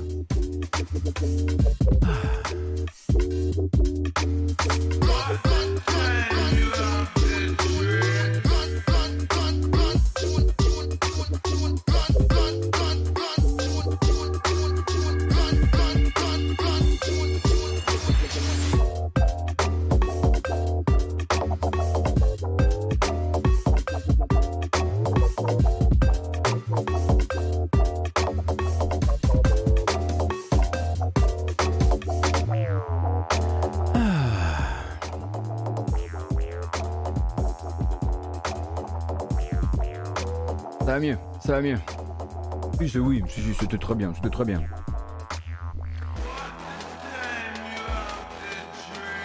Allez hop, première partie. En revanche, on fait plus la fête. La bamboche, c'est terminé. Voilà, ça va. Oui, Gotos il est gênant, il fait des trucs de TikToker, il se prend pour un jeu, machin. J'ai besoin de me détendre aussi, hein moi, je vais bouffer du Activision et vous aussi. J'en ai bouffé ce matin, j'en ai bouffé hier soir. Oh, ça va. je suis chez moi, merde. Oh Aucune autorité, c'est terrifiant. Je, je, je, pourrais même pas faire peur à un chat, quoi. Activision. J'ai écrit ça rend l'argent. Bon, enfin bon, c'est pas vraiment comme ça que ça s'est passé.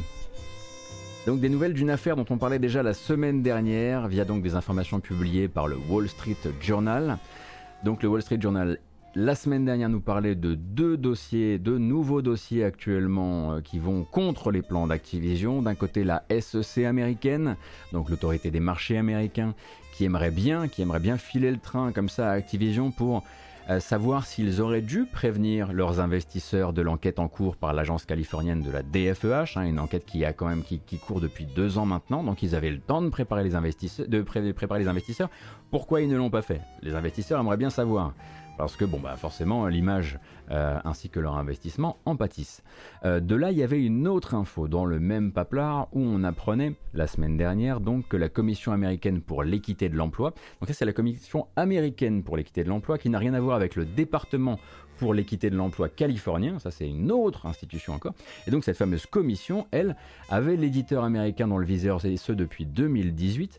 Euh, et donc, selon les informations du Wall Street Journal, toujours, hein, cette agence avait recueilli un certain nombre de témoignages qui établissaient un lourd constat de discrimination à l'embauche, de discrimination salariale, de pratiques managériales sexistes, de harcèlement, Enfin bref, la panoplie tristement célèbre désormais dès qu'on parle des différentes enquêtes autour du modèle interne Activision Blizzard. Et donc l'info la plus fraîche à l'époque, c'était a priori que tout allait se jouer sur une conciliation. Euh, donc les, pour, les pourparlers étaient a priori déjà ouverts la semaine dernière, dans le but en fait que l'affaire n'aille pas devant les tribunaux et que ça se règle via une grosse somme d'argent et une série d'engagements moraux. Euh, et on parlait à l'époque de plusieurs millions. Mais on disait, attends, plusieurs millions, euh, quand on parle en bobicotique, ça veut dire quoi? Combien alors? Eh bien, on le sait désormais, on le sait depuis hier, puisque Activision a officialisé cet accord passé avec la Commission pour l'équité de l'emploi. un accord de 18 millions en tout et pour tout, 18 millions de dollars, alors qu'ils ne vont pas être versés à l'État américain, mais qui vont être versés aux victimes sous la forme en fait d'un fonds qui va être constitué et qui servira à dédommager les employés qui se sont signalés et dont le statut de victime de discrimination et ou de harcèlement euh, aura été validé par cette même agence gouvernementale. C'est l'agence gouvernementale qui va s'occuper en envoyant en interne un coordinateur de définir, de recueillir les plaintes et de gérer en fait la distribution de ces 18 millions selon euh, le nombre de gens qu'ils auront, euh, dans, qu'ils auront qui se seront donc fait connaître. Et en cas de non-utilisation de la totalité de la somme, le reste ira à des associations qui œuvrent directement pour l'égalité dans l'industrie du jeu vidéo. Alors s'en suivent évidemment une série d'engagements, et on reviendra ensuite sur les 18 millions parce que c'est ridicule. Euh, s'en suivent une série d'engagements donc qui comprennent la nomination d'un consultant externe, qui sera chargé en fait de rendre régulièrement compte à la commission pour l'équité de l'emploi américain euh, des rapports, de, voilà, il rendra des rapports hein, sur l'égalité euh, des chances au sein d'Activision et sur comment elle évolue, puisque c'est vraiment un problème. Hein. ils avaient des problèmes au niveau de l'embauche, au niveau euh, des promotions, de la discrimination à l'embauche, les femmes enceintes, etc. Enfin bref, vous connaissez un peu l'histoire, on en parle tristement depuis deux mois maintenant. donc embauche également d'une personne qui, je le disais, coordine, coordinera un petit peu, coordonnera un petit peu toute l'implémentation de ce fonds de dédommagement. Et enfin, amélioration et renforcement des politiques de formation des cadres et des employés au sujet du harcèlement et des discriminations avec un angle tout particulier euh, consacré à l'égalité des chances. Alors, ce dernier point, c'est un grand classique. Hein. D'ailleurs, si vous écoutez par exemple Bobby Kotick ou Yves Guillemot, tout a déjà été mis en place d'un point de vue formation. Il n'y a plus rien à faire de ce côté. C'est généralement les premiers trucs qu'ils annoncent avoir mis en place. Bref, là, ils devront en mettre d'autres avec un nouvel angle tourné sur l'égalité des chances. Donc de cet arrangement naissent plusieurs questions. Euh, la première, c'est celle du modus operandi en fait. Euh, comment quantifier, allouer, rationaliser les sommes qui mérite quel type de dédommagement selon le genre de choses dont il a souffert dans l'entreprise. Donc ça c'est une question, mais bon c'est une question qui leur appartient, et puis bon on aura suffisamment le temps à mon avis de revenir dessus, puisqu'il y aura probablement des articles à ce sujet. Euh, comment dire? La deuxième question elle n'a rien de très osé, hein. je pense qu'on se la pose tous. Est-ce que les employés de Blizzard devraient se satisfaire d'une telle sortie euh, du dossier en fait?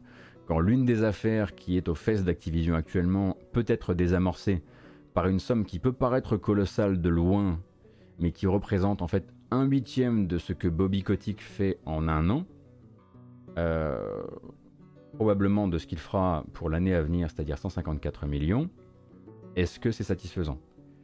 Ces 12 derniers mois, Acti a réalisé un chiffre d'affaires de 2 milliards. Call of Duty Warzone en moyenne par jour, génère, en chiffre d'affaires évidemment, pas en bénéfice, génère 5 millions de dollars par jour. Et la bourse pour les victimes est de 18 millions de dollars. Ça revient en fait à dire, attends, il reste de la monnaie dans le distributeur de sneakers. La voici. Donc ça, c'est évidemment une question qu'on peut se poser. Euh, et euh, forcément, quand on l'étudie d'une autre lorgnette, euh, ces 18 millions nous paraissent soudain minuscule. Alors vous me direz, oui mais c'est pas comme ça que ça fonctionne, oui mais il y a des charges, oui mais il y a machin, voilà. Mais à côté de ça, on ne peut pas en fait se départir du fait qu'une situation qui a été, comment dire, rendue possible par la non-action des cadres est réglée par un truc que c'est même haut placé, les cadres haut placés de l'entreprise, considèrent comme de la petite, comme, considère que, comme de la petite monnaie. Hein. Je, voilà, je grossis le trait, mais c'est le même crayon, vous voyez un peu de quoi je parle. quoi. Donc voilà, ça c'est 18 millions, mais attention, ça ne veut pas dire que tout est terminé, hein, parce que derrière, Activision a encore un certain nombre d'affaires euh, aux fesses. Il y a la SEC d'un côté, euh, il y a aussi euh, le, dossier qui a été déposé grâce à un syndicat américain sur les, jobs liés aux jobs de développeurs et de et d'employés de, la communication qui va aussi peut-être revenir sur à quel point actuellement Activision se rend potentiellement coupable, évidemment, euh, de pratiques euh, anti-syndicales. Et puis il y a toujours cette enquête de la DFEH, cette enquête de la DFEH qui attend justement une réponse officielle. Euh, donc c'est une plainte qui a été déposée par la DFEH, donc le Department of Fair Employment and Housing californien, et qui attendait donc la réponse officielle, puisque dans le droit californien, au bout de 30 jours, il faut déposer euh, sa réponse officielle avant que tout ça, ça n'aille ou pas euh, devant les tribunaux. Alors, il me semble qu'Activision avait déjà joué la montre une première fois, durant le mois d'août, en prétextant ceci ou cela, je ne sais plus, et on a eu donc lundi euh, une nouvelle réponse du groupe de Bobby Kotick, qui a demandé en fait à la Cour de un nouveau délai officiel et a demandé donc que tout ce petit monde se, donne rendez-vous le 22 octobre prochain et pas avant, le temps pour eux de préparer leur défense. Alors pourquoi? En gros, ils prétendent notamment que la DFEH, qui leur court pourtant pas mal après, aurait pas répondu au mail à temps euh, pour préparer donc tout ça, préparer la défense, préparer, euh, préparer le, passage devant, devant le tribunal. Et du coup, la DFEH n'aurait pas aurait manqué de réactivité et ça les pousserait maintenant à demander euh, ce, petit report, cette attente en tout cas jusqu'au 22 octobre, dans le but de mieux préparer leur défense, en tout cas de préparer le dossier qu'ils ont envie de préparer. alors, mon premier réflexe, c'était de se dire, est-ce qu'ils essaient de de se débrouiller pour que tout ça ça, ça, arrive après la sortie de Call of Duty euh, Vanguard. Et en fait, Vanguard, c'est début novembre, donc non. Et puis, de toute façon, j'ai l'impression que tout le monde s'en fout. Hein, c'est Call of Duty, ça se vendra quand même. Euh, en revanche, ce qui est intéressant, c'est la manière, le type de défense qu'Activision déclare vouloir pratiquer euh, dans cette affaire. Donc, une affaire qui, pour rappel, c'est la DFEH qui, depuis 2018, enquête sur Activision, sur, sur surtout Blizzard, hein, donc Activision Blizzard, et même voir Blizzard Activision ce coup-ci, ses pratiques managériales, la manière dont il n'embauchait pas en fait selon une égalité des chances, la manière dont il plafonnait certains accès euh, euh, aux, promotions en entreprise et voilà les, faits de harcèlement également. Euh, et donc en fait Activision en fait va proposer ce qu'on appelle ici un demure. Alors demure dans le système américain, dans le système judiciaire américain, tum tum, dans le système légal américain, un demureur, ça s'écrit demureur mais on dit demure. en gros c'est une défense qui consiste à dire en gros admettons dans un exercice de pensée que tout ce que vous avez amené comme euh, témoignage est vrai. Que tous les témoignages apportés soient vrais. On ne va pas discuter leur véracité. On va discuter le fait que ce n'est pas suffisant. Que ça n'est pas suffisant par rapport à la plainte que vous avez déposée. En fait, on entend prouver que tel témoignage, par exemple, n'est pas recevable, ou que c'est mal plaidé, ou que les informations recueillies sont insuffisantes, en gros, on n'entend pas prouver que c'est faux. En revanche, on est persuadé de pouvoir mettre à l'épreuve la suffisance légale de votre dossier. Euh, et pas forcément de votre dossier, mais peut-être de l'un des motifs du dossier, de l'un des motifs de la plainte, pour qu'il soit retiré de la plainte, par exemple si c'est un motif qui est, on va dire, euh, plus pénalisant et plus punitif qu'un autre. Plus simplement, en fait, c'est souvent résumé le démure dans le système euh, légal américain, en tout cas californien. C'est souvent considéré comme mm-hmm, et alors? Et du coup, ça peut être vu comme quelque chose d'extrêmement cynique. Même si tout ça, ça va être extrêmement cynique, évidemment.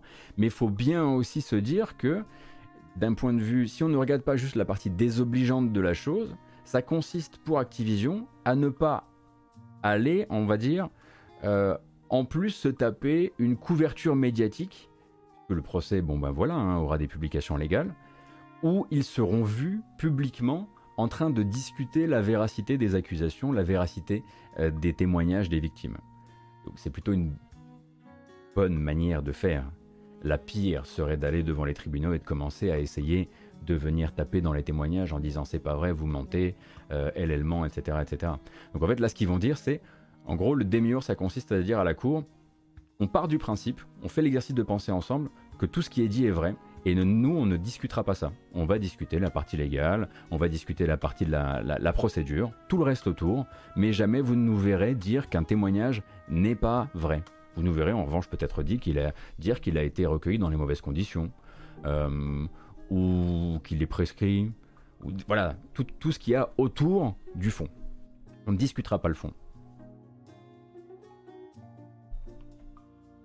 C'est intéressant, hein c'est intéressant comme manière de, faire le truc. Et ça nous donne en fait beaucoup de choses intéressantes sur la manière dont ils veulent que ça apparaisse publiquement.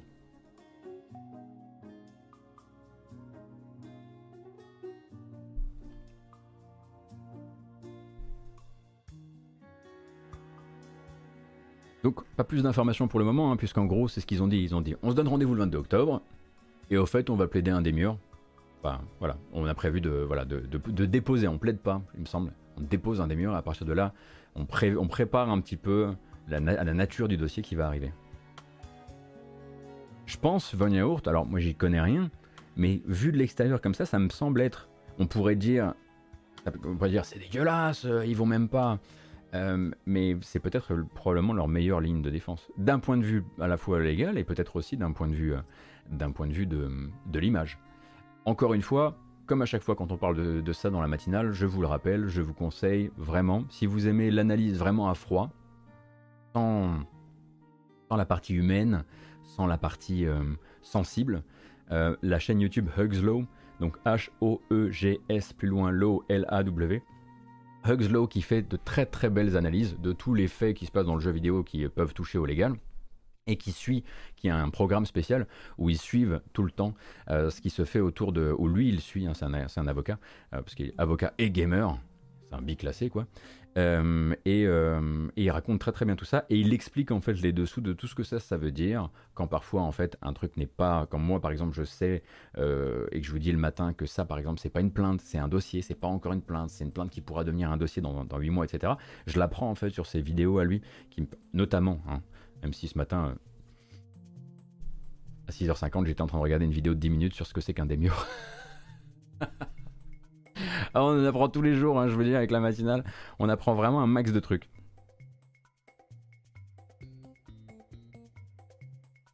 C'est bien ça.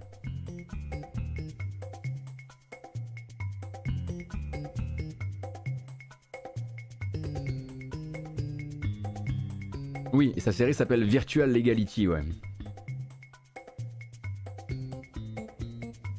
En même temps, ils embauchent une armée d'avocats pour, gérer ce genre de situation. Perso, je suis pas vraiment surpris. Au final, c'est de la justice. Qui a parlé de morale Alors, Captain Stupid, oui, en l'occurrence. Euh, bah, et puis en plus, bah, je trouve que cette ligne-là, ça leur permet aussi de garder l'aspect moral, on va dire, sur le public, quoi. Sur le public, jamais on les verra euh, commencer à rentrer dans le, dans quoi et de commencer à dire, euh, à essayer de, défendre telle ou telle accusation. Ils peuvent pas se le permettre, je pense qu'il est trop tard pour ça. Et ils font jouer le pot, de fer contre le pot de terre, oui. Je pense aussi. Il est temps pour nous, puisqu'on sort en fait du segment Activision pour se rendre vers les bandes annonces, eh ben il est temps pour nous de, de. Ah ben, vous avez trouvé ça gênant la première fois? Attendez de voir la deuxième. Ah c'est bien ça. Ah oui, ah c'est parfait. Ah c'est exactement ce dont j'avais besoin.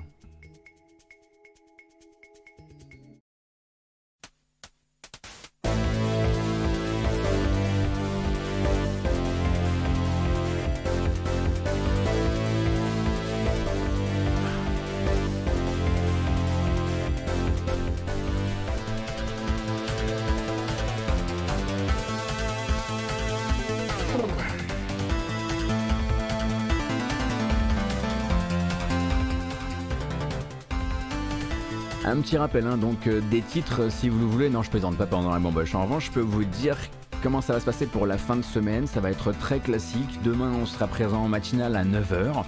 Avec des news ou pas, ça dépendra. Hein. Peut-être que ce sera du jeu vidéo, c'est les news qui décident. Euh, et vendredi à 13h, ce sera du coup la grâce matinale, 13h, 15h30 pour faire le dernier rappel avant de partir en week-end. Euh, qu'est-ce qu'on sait de plus et qu'on pourrait se dire à propos euh, de jeux vidéo cette semaine? Vous avez sur la chaîne YouTube la possibilité de voir mes essais récents sur Inscription. Grosse, grosse recommandation, hein, la démo sur Steam, faites-la. Ça risque d'être une des, des, petites bombes du mois d'octobre. On a essayé Steel Assault où j'ai été nul à chier. Et on a également joué un petit peu à Nikra. Ce que je n'ai pas essayé hier, c'est Lemnis Gate, New World non plus. Euh, j'ai manqué un peu de temps. Euh, et je pense que j'aimerais bien essayer de prendre du temps euh, demain pour au moins streamer et essayer un peu de jouer à la version finale de Eternal Cylinder. Eternal Cylinder dont je n'ai pas réussi malheureusement à choper une clé en avance. donc je ne pourrais pas vous proposer une FAQ comme on a pu faire avec, avec Sable ou avec Deathloop. On gagne pas à chaque fois. mais de toute façon, vous aurez tout euh, le temps euh, de, rattraper, tout ça, à mon avis. Il y a des tests qui vont sortir. Je suis sûr qu'il y a plein de médias qui vous proposeront de super tests sur Eternal Cylinder.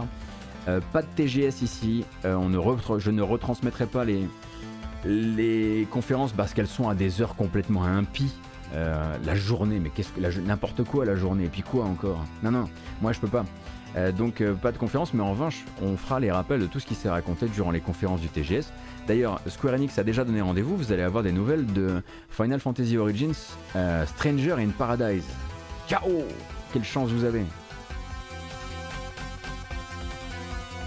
Konala, est-ce que ça s'est senti le, Game Camp dans les audiences?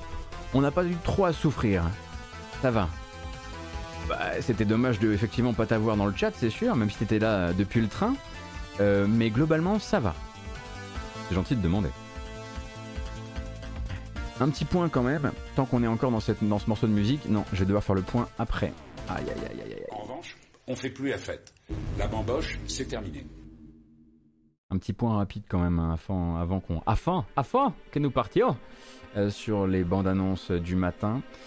Euh, Away de Survival Series, qui est donc ce jeu euh, très. comment dire Inspiré donc par les documentaires de la BBC ou du National Geographic ou ce genre de choses.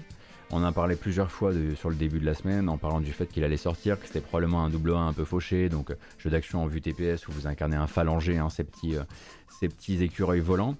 Faites attention au jeu, a priori, puisque de toutes les sorties d'hier, ça semble être le seul qui n'avait pas du tout, pas du tout, du tout, du tout prévenu la presse. Pour l'instant, un seul magazine a pu écrire un article sur le sujet, le Metacritic est vide, le jeu a une note très moyenne sur Steam, et on parle de quelque chose qui sortirait assez cassé, et de quelque chose qui serait aussi globalement pas au niveau. Voilà, donc gaffe, éventuellement, éventuellement des streams s'il y en a sur Twitch euh, avant de craquer pour le jeu. Euh, parce qu'il a clairement tenté la sortie sur, enfin en tout cas la sortie fantôme durant la journée d'hier. Et maintenant, nous nous rendons donc sur les bandes annonces du matin, à commencer par une première, que j'ai repéré moi il y a deux jours. Ça m'est redescendu de, je crois, je l'ai lu sur PC Gamer, et j'ai pété un plomb, et je me suis dit qu'il fallait que j'en parle à tout le monde. Donc là, c'est le moment de Signal State. Yetsati en parle hein, sur, euh, sur le chat. Alors peut-être que vous connaissez les jeux euh, de Zachtronics, mais cette fois-ci ce n'est pas un jeu Zachtronics, c'est du Zachtronics-like. Cette fois-ci, vous n'allez pas coder, cette fois-ci, vous allez assembler et brancher ensemble des plugs, des synthés analogiques pour résoudre des puzzles. Euh, ça nous vient des pays de l'Est, sans grande surprise. Et c'est du Madincore à mort, et c'est disponible dès à présent sur Steam.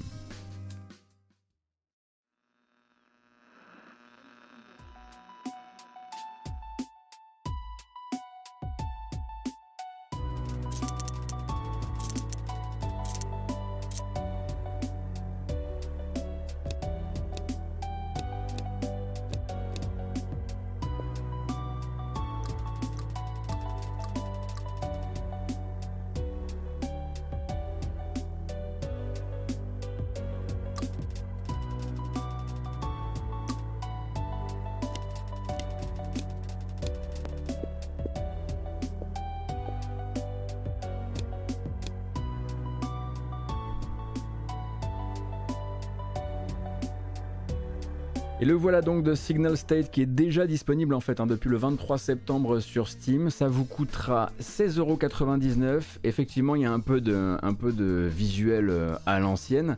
Ça rappelle un peu même Tales from the Loop hein, sur la. Tales from the Loop Oui, je crois. sur le, visuel global. Il y a une démo qui est disponible sur Steam également si vous avez envie de tester avant de savoir si c'est pour vous ou pas. Et euh, effectivement, j'ai vu que ça avait fait la boucle. Et je l'ai vu sur PC Gamer. Je pense que Nodus, du coup, qui est de retour sur GK, coucou Nodus, euh, l'a vu sur PC Gamer aussi, peut-être sur mon tweet. Et on a parlé, du coup, c'est le retour des carnets roses euh, sur GK. Et ça fait plaisir, évidemment, de voir, de voir un jeu comme ça avoir sa news sur GK. C'est complètement Shenzhen IO.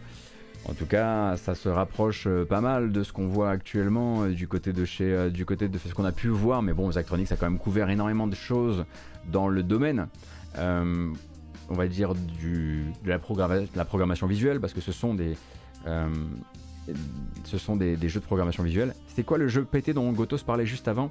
Il s'agit donc de Away, de Survival Series, S-E-R-I-E-S, e Series. Euh, et le jeu dont je parlais encore avant, euh, à un moment j'ai prononcé un jeu et vous avez, il vous manquait le titre, vous l'avez trouvé? Je ne sais plus.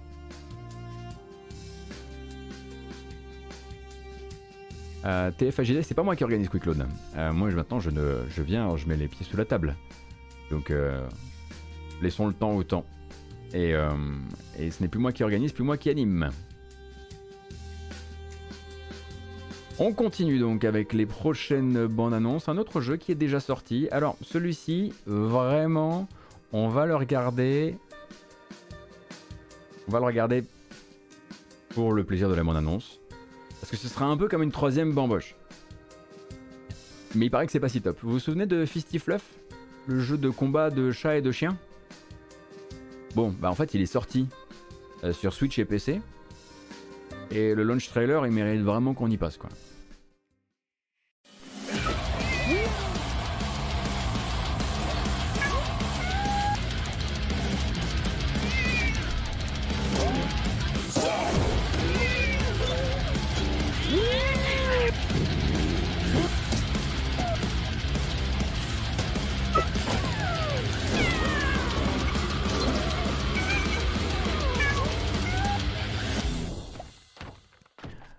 Voilà.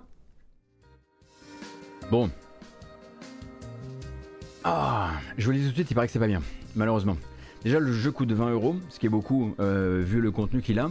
Et en plus de ça, il paraît que c'est pas tip top et que c'est aussi limité que ce que les images pouvaient nous laisser imaginer. Mais, évidemment, on allait regarder la bande-annonce parce qu'elle. Donc, Fisty Fluff, qui est un jeu de mots avec Fisticuffs pour la bagarre.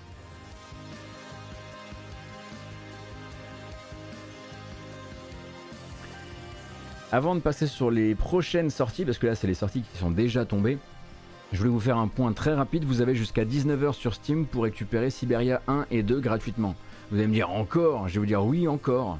Parce qu'on n'aura jamais trop recommandé Siberia 1 et 2 aux gens. Euh, ça s'arrête à 19h aujourd'hui. Hein. On est le 29 septembre 2021. Euh, donc euh, n'hésitez pas à les récupérer si vous ne les avez pas encore sur dans toutes vos boutiques en 3 exemplaires. Et donc on continue, et on continue avec le 30 septembre. Le 30 septembre, euh, ce sera donc Alex Kubodera qui vous donne rendez-vous euh, avec l'extension, le DLC pour Death Gambit. Death Gambit qui n'a pas toujours trouvé son public comme il l'aurait euh, voulu, hein, qui, faisait partie de la première génération des platformers d'action un temps soit peu inspirés de la série dont on ne peut pas prononcer le nom mais qui vient quand même de From, de From Software. Et donc Death Gambit Afterlife, c'est le DLC, arrive donc le 30 septembre sur Switch et PC. Sorrow resonates through the kingdoms. You can feel it in the air. A fermenting thirst for revenge. We train. We fight. To push our limits. But what are yours when you have nothing to lose? And so the sheep becomes the shepherd culling them to this fool's paradise. What do you dream of becoming, Soren? The immortals of King Stormlight will stop at nothing to preserve their immortality. The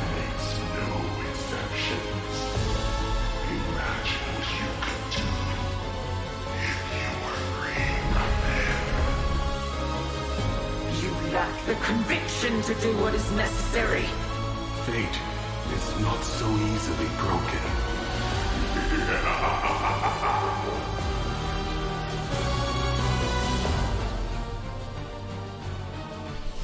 Et donc, euh, je le rappelle, un Death Gambit, c'est vraiment, ça devait être un des enfants chéris de la scène indé de quoi 2015, 2016, un truc comme ça. Et bon, ça s'est pas avéré aussi euh, cool que prévu, et donc là, il tente le, retour avec Afterlife et un nouveau DLC. Je vous laisse du coup hein, euh, vous intéresser éventuellement à, ce que le jeu pourra apporter, à ce que voilà, il y aura probablement des tests qui sortiront et qui vous diront un petit peu de, de quoi il retourne. Euh, moi, Death Gambit, je l'avais essayé il y a très longtemps dans les salons de jeux vidéo. De toute façon, bon, c'était voilà, j'étais pas hyper hyper un peu de skill, on va pas se mentir. Mais à côté de ça, ça m'avait ça m'avait semblé être un jeu qui avait qui était plus joli en image fixe que quand il se mettait à bouger. Euh, et ça s'est un peu vérifié sur le, sur le long terme malheureusement. Et puis le contenu, manifestement même le système de combat n'était pas pour tout le monde. Ça, il, semblerait que ce soit plutôt un, jeu à contrat, on va dire ça comme ça. Et donc, euh, le 30 septembre, effectivement, c'est demain, hein, donc il arrive demain le DLC. Demain, c'est aussi Eternal Cylinder. On a déjà parlé en début de semaine, donc on en reparlera demain avec très grand plaisir, jour de la sortie. Mais demain, pour rappel, c'est donc le, jeu, le jour où sortiront 8 jeux. Donc on refera hein, le topo de cette fameuse journée à 8 jeux, tous sous euh, notre, euh, on va dire, euh, sous notre radar, en tout cas sous le mien. Et le 12 octobre, en revanche, vous aviez rendez-vous avec Disco Elysium sur Switch, mais c'est peut-être aussi l'occasion de vous rappeler qu'au même moment arriveront les versions Xbox de Disco Elysium. Et du coup, on va devoir re-regarder une bande-annonce. C'est terrible, terrible ce qui se passe. Donc Xbox One et Xbox Series, le 12 octobre, recevront aussi Disco avec euh, le contenu que vous connaissez, plus la version française, etc., etc. Yada yada, vous connaissez l'histoire. It's the most pathetic applause in the world, Harry, made of pity.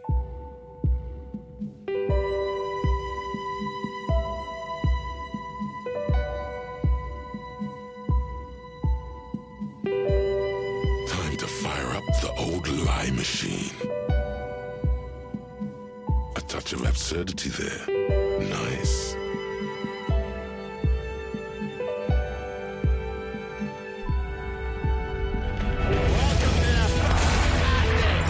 Is this some kind of joke.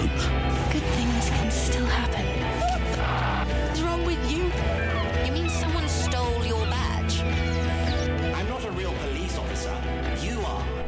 Alors, sachez que hum, le jeu n'est pas à la base en format en format extra large comme ça, c'est juste cette bande annonce qui s'est payé ce petit plaisir euh, façon cinéma. Euh, et le, voilà, le jeu évidemment hein, n'est pas du tout en 21 neuvième mais peut-être que si vous avez un écran 21 neuvième.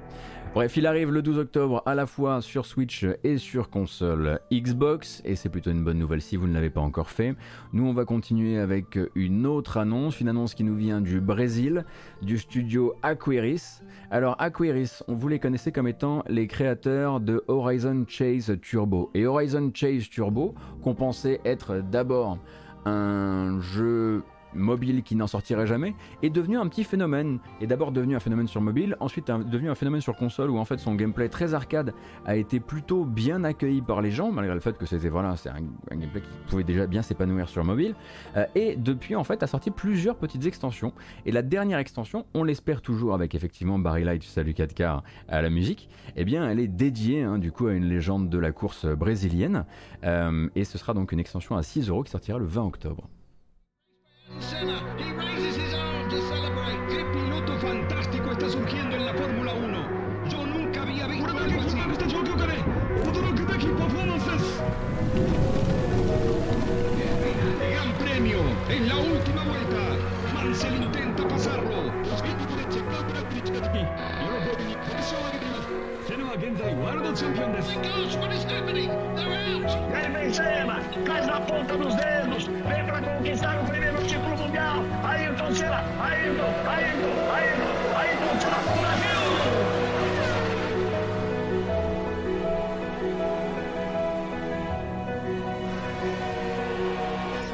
Ah, ils y sont allés à fond. Hein.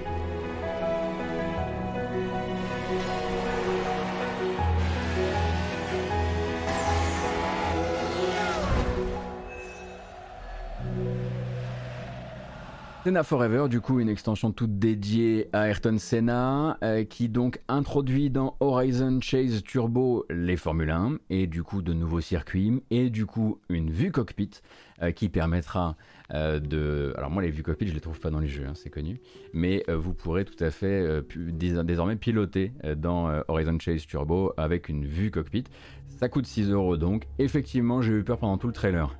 Je me suis dit ils vont quand même pas aller jusqu'à 94 parce que bon, c'est la date de, c'est l'année du crash de, de, Senna, et je me disais voilà le piano et tout, voilà, ça va trop loin, et en fait le machin fait le petit panneau juste avant, j'étais ouf, on est passé pas loin de la catastrophe, mais du coup ça donne, voilà, moi j'ai eu peur pendant toute la bande annonce, je dois dire. Bref, ça c'est pour le 20 octobre donc je le rappelle, et le 21 octobre ce sera l'arrivée sur Oculus Quest d'un jeu dont on a déjà pas mal parlé, cette fameuse totale conversion à des mécaniques de réalité virtuelle, a priori très bien faite.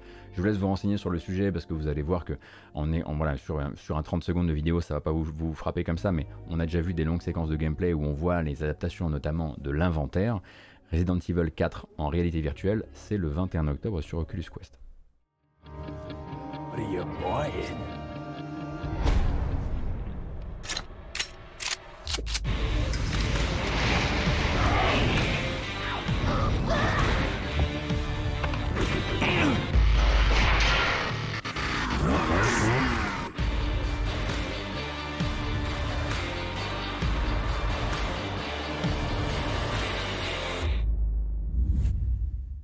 Bon, vous allez dire, euh, c'est un peu court, jeune homme. Je suis d'accord, c'est un peu court hein, en termes de présentation, euh, de présentation de jeu.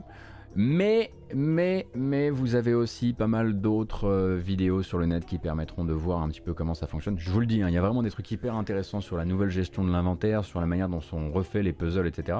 J'ai l'impression que c'est tourné vers le Quest 2 avant toute chose et que c'est une compatibilité Quest 2 euh, mais c'est de toute façon, je le rappelle, et je le rappellerai à chaque fois, toujours aussi difficile de faire une bande annonce en réalité virtuelle quand on est en dehors d'un casque. Donc une bande annonce de en réalité virtuelle à plat, ça n'a pas de sens.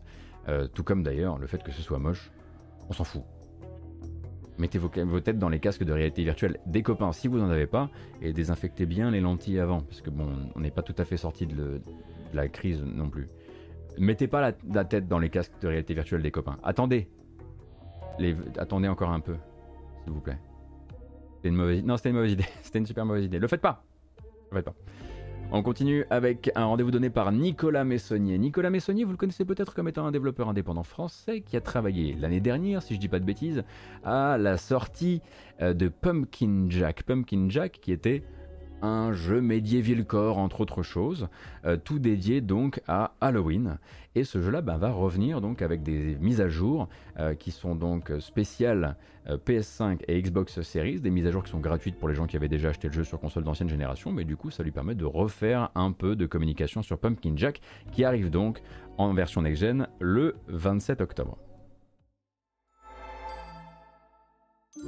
Once upon a time. In the great Arkansas Kingdom.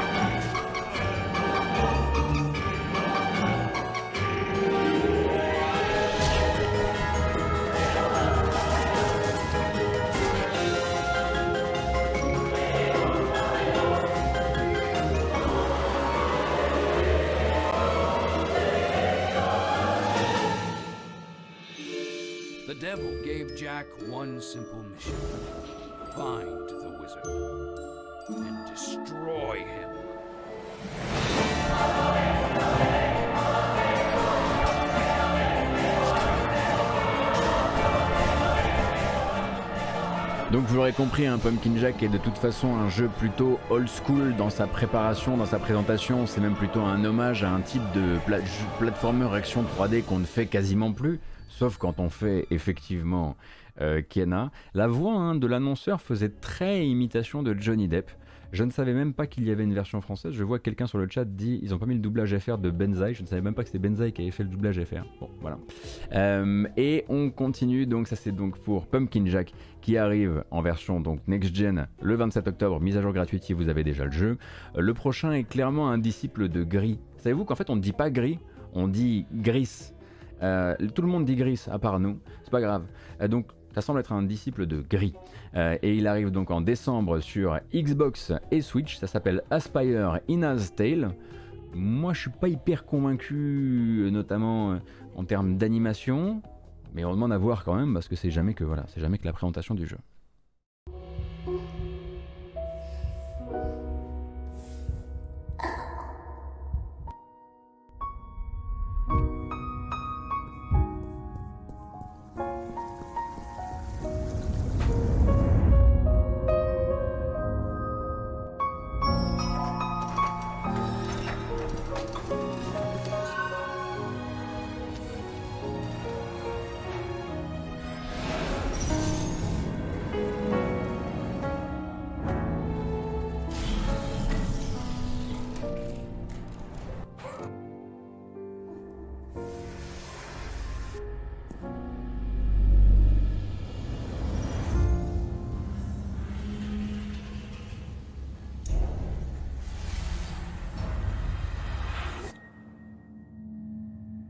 Aspire in donc décembre 2021 sur Xbox One, PC, Switch, tel qu'on le voit. Ah, oh là là, mais pas trop vite, enfin. On gardait le meilleur pour la fin. Vous avez tout montré à, l'avant. Oh non. Oh non. Avant toute chose. Mais non, c'est pas ça que je voulais regarder en premier, moi. Moi, ce que je voulais regarder en premier, c'est des nouvelles données par l'équipe de Boundary. Alors, Boundary, Boundary, Boundary, donc des développeurs qui travaillent depuis longtemps à un FPS spatial tactique, euh, dont le but premier est de dire Ah mais si vous avez mal au ventre, et si vous avez le tournis, moi, moi je m'en tamponne, j'ai envie de faire un jeu comme ça. Du coup, si vous avez le mal de mer, c'est peut-être pas le moment de regarder trop près de l'écran quand même. Euh, mais donc Boundary a sorti un nouveau trailer qui s'appelle Firefall et qui est là pour vous promettre que le jeu sortira bien sur PC euh, sur Steam et PS4 cette année euh, et qui ne glissera pas l'année prochaine, en tout cas euh, pas jusqu'à preuve du contraire. Donc un Tactical Space, Space Tactical Space FPS.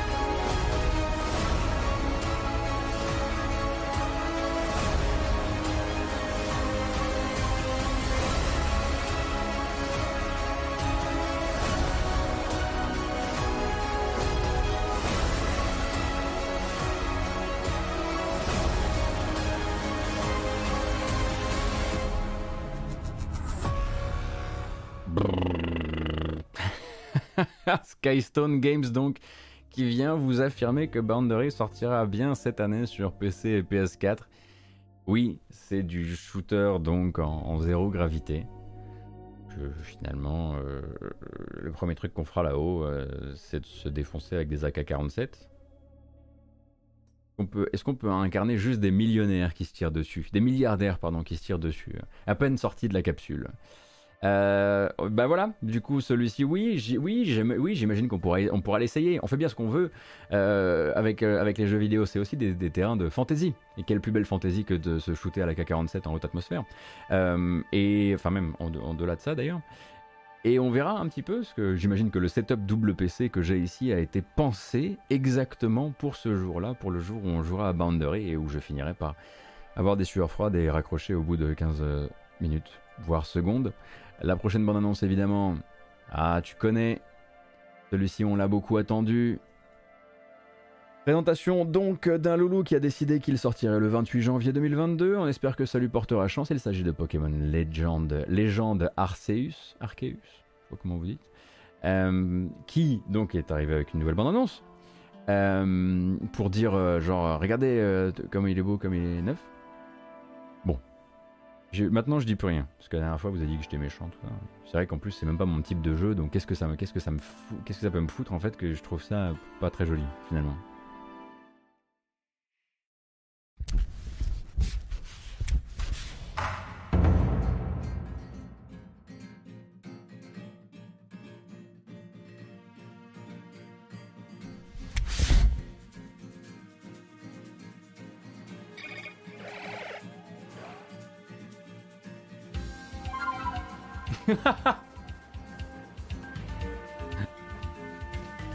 Ah, je suis désolé, mais moi, le fait que la flûte ressemble à un bang, je peux pas m'en remettre. hein. Pardon, hein, mais je peux pas m'en remettre.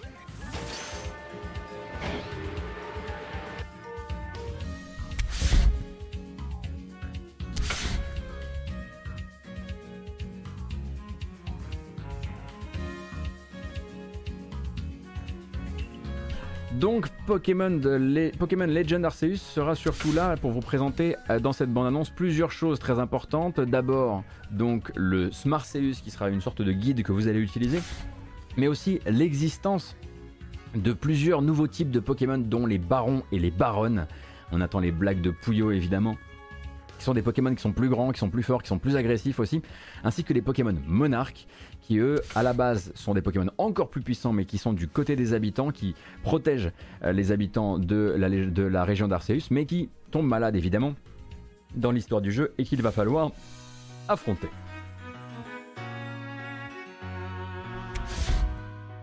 Évidemment, on a également vu cette fameuse flûte céleste qui permet euh, d'invoquer différentes montures, puisque maintenant il y a des Pokémon qui servent de monture. Et je crois qu'à un moment ou à un autre, on va vous montrer Hachécateur, qui est une nouvelle évolution d'un sécateur. Mais ça, on l'a déjà dit, et puis bon, je suis sûr que vous êtes déjà au courant.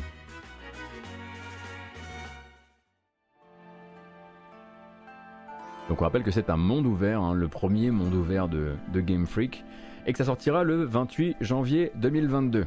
Et on vous rappelle aussi, à toute fin utile toujours, que Game Freak, autant en termes d'équipe qu'en termes de budget, ce n'est pas Nintendo, ce n'est pas la Team Breath of the Wild, et ça ne le sera jamais. Eh oui, c'est aussi ça. hein. Là, ils, se frottent à quelque chose qui est euh, contre leur, euh, qui est presque contre nature par rapport à ce qu'ils sont capables d'abattre. Donc euh, forcément, il y a des, il y a des sacrifices de réaliser. Et attendez, qu'est-ce que moi j'ai encore à vous dire après ça? Je crois qu'on est bon? Ah, deux informations. Si vous attendiez Life is Strange Remastered Collection, ça sera le 1er février. Ça a été daté désormais. Il n'y a pas de nouvelle bande-annonce, mais ça a été daté. Euh, et à côté de ça, je voulais faire un point rapide, un point reco sur une vidéo qui m'a été envoyée que j'ai trouvé hyper intéressante. Ça se passe chez Arte. Et donc chez Arte, vous avez un format. Attendez, je vais aller le chercher déjà avant de.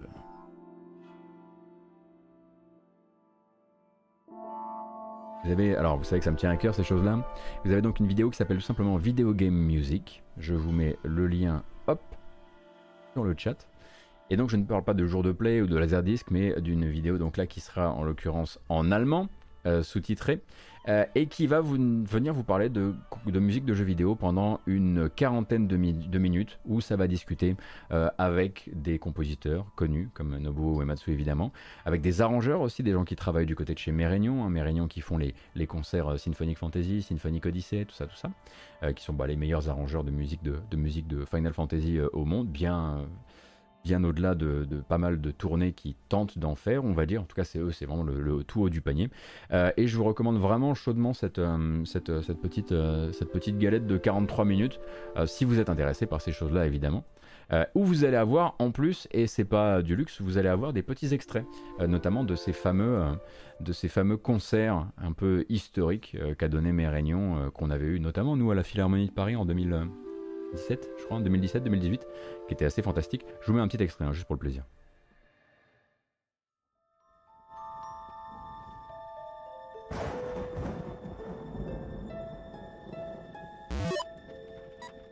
Ok, le son c'est bon? On tourne. Attends une seconde. Moi, je voulais du concert. Je me souviens, on était à Londres et on a. Ouais, il discute avec pas mal de gens aussi qui sont impliqués dans la musique de jeux vidéo et qui sont impliqués en fait dans sa, dans sa présentation et dans sa, euh, dans sa diffusion. C'est tout aussi poignant. Avec également des gens qui sont dans le, dans le circuit et qui sont lui par exemple qui est le, le chef d'orchestre attitré des tournées euh, de mes réunions. épisodes où tout explose avant que tout implose. C'est incroyablement captivant. Et à certains égards, l'impact psychologique de cette musique, qui vous fait vivre les montagnes russes des émotions, est tout à fait comparable à des œuvres de Mahler.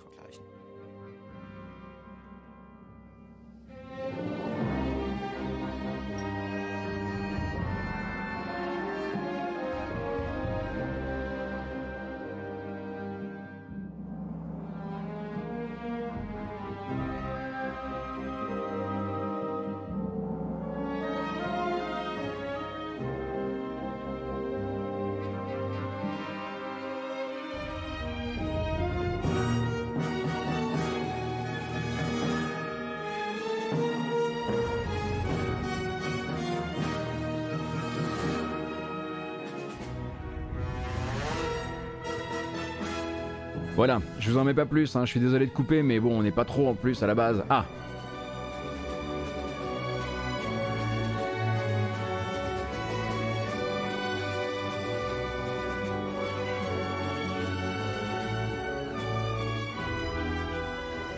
Obligé, j'étais obligé de laisser ça, il n'y a, a pas 36 solutions. Bref, vous avez le truc. Euh, 45 minutes en l'occurrence avec des extraits de ces fameux concerts. Moi j'ai vu ça en live, bon j'en ai foutu pas. j'ai vraiment j'ai ple- j'ai pleuré un grand coup. hein. Euh, Ça c'est un truc euh, voilà on ne peut euh, on, ne peut on ne peut pas traverser ce truc là sans euh, sans chialer un bon coup. Bref. euh, voilà, c'est terminé pour aujourd'hui. C'est terminé pour aujourd'hui pour la, pour la matinale jeux vidéo. hein. Je pense qu'on a fait un bon gros tour de l'actu. Je pense qu'on a, on a dit euh, tout ce qu'il y avait, euh, tout avait à dire et plus encore. Euh, oui, ce sera la musique. Oui, la musique de fin, c'est très bien ça. Allez. Ah non C'est déjà fait ça. Ah bah non. Ah bah non. Oh non Oh non. Ah voilà Voilà voilà, c'est terminé pour aujourd'hui, la matinale jeux vidéo. J'espère que ça vous a plu. Ça reviendra demain, évidemment, à 9h. Et puis ça reviendra vendredi à 13h, de 13h à 15h30, comme à l'accoutumée. Cette vidéo s'en va évidemment sur YouTube avec une version chapitrée. N'oubliez pas ces chapitrés, utilisez les chapitres. Par exemple, si vous n'avez pas envie d'entendre parler d'Activision, si vous avez très envie d'entendre parler d'Activision. Euh, et si vous passez par la chaîne YouTube, n'hésitez pas donc euh, à vous abonner et éventuellement lâcher un petit pouce en l'air. Ça aide énormément en ce qui me concerne. Merci donc euh, beaucoup à toutes et à tous et merci aussi hein, pour votre soutien sur euh, Twitch. Ça vaut pour euh, les follow, ça vaut pour les subs, ça vaut aussi pour les passages sur Utip via utip.io slash gotos. Je vous rappelle qu'il y a également une version audio podcast qui est disponible donc sur Apple Podcast, Google Podcast, Podcast Addict, Spotify et bientôt Deezer. J'y travaille, c'est promis. Là, je pense que j'ai vraiment tout dit à part.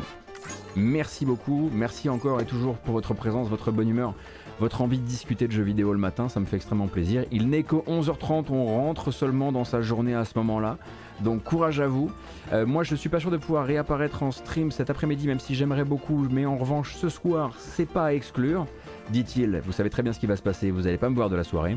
Quoi qu'il arrive demain, c'est garanti. Euh, prenez grand soin de vous, il va y avoir un petit raid, restez dans le coin. Et à plus Salut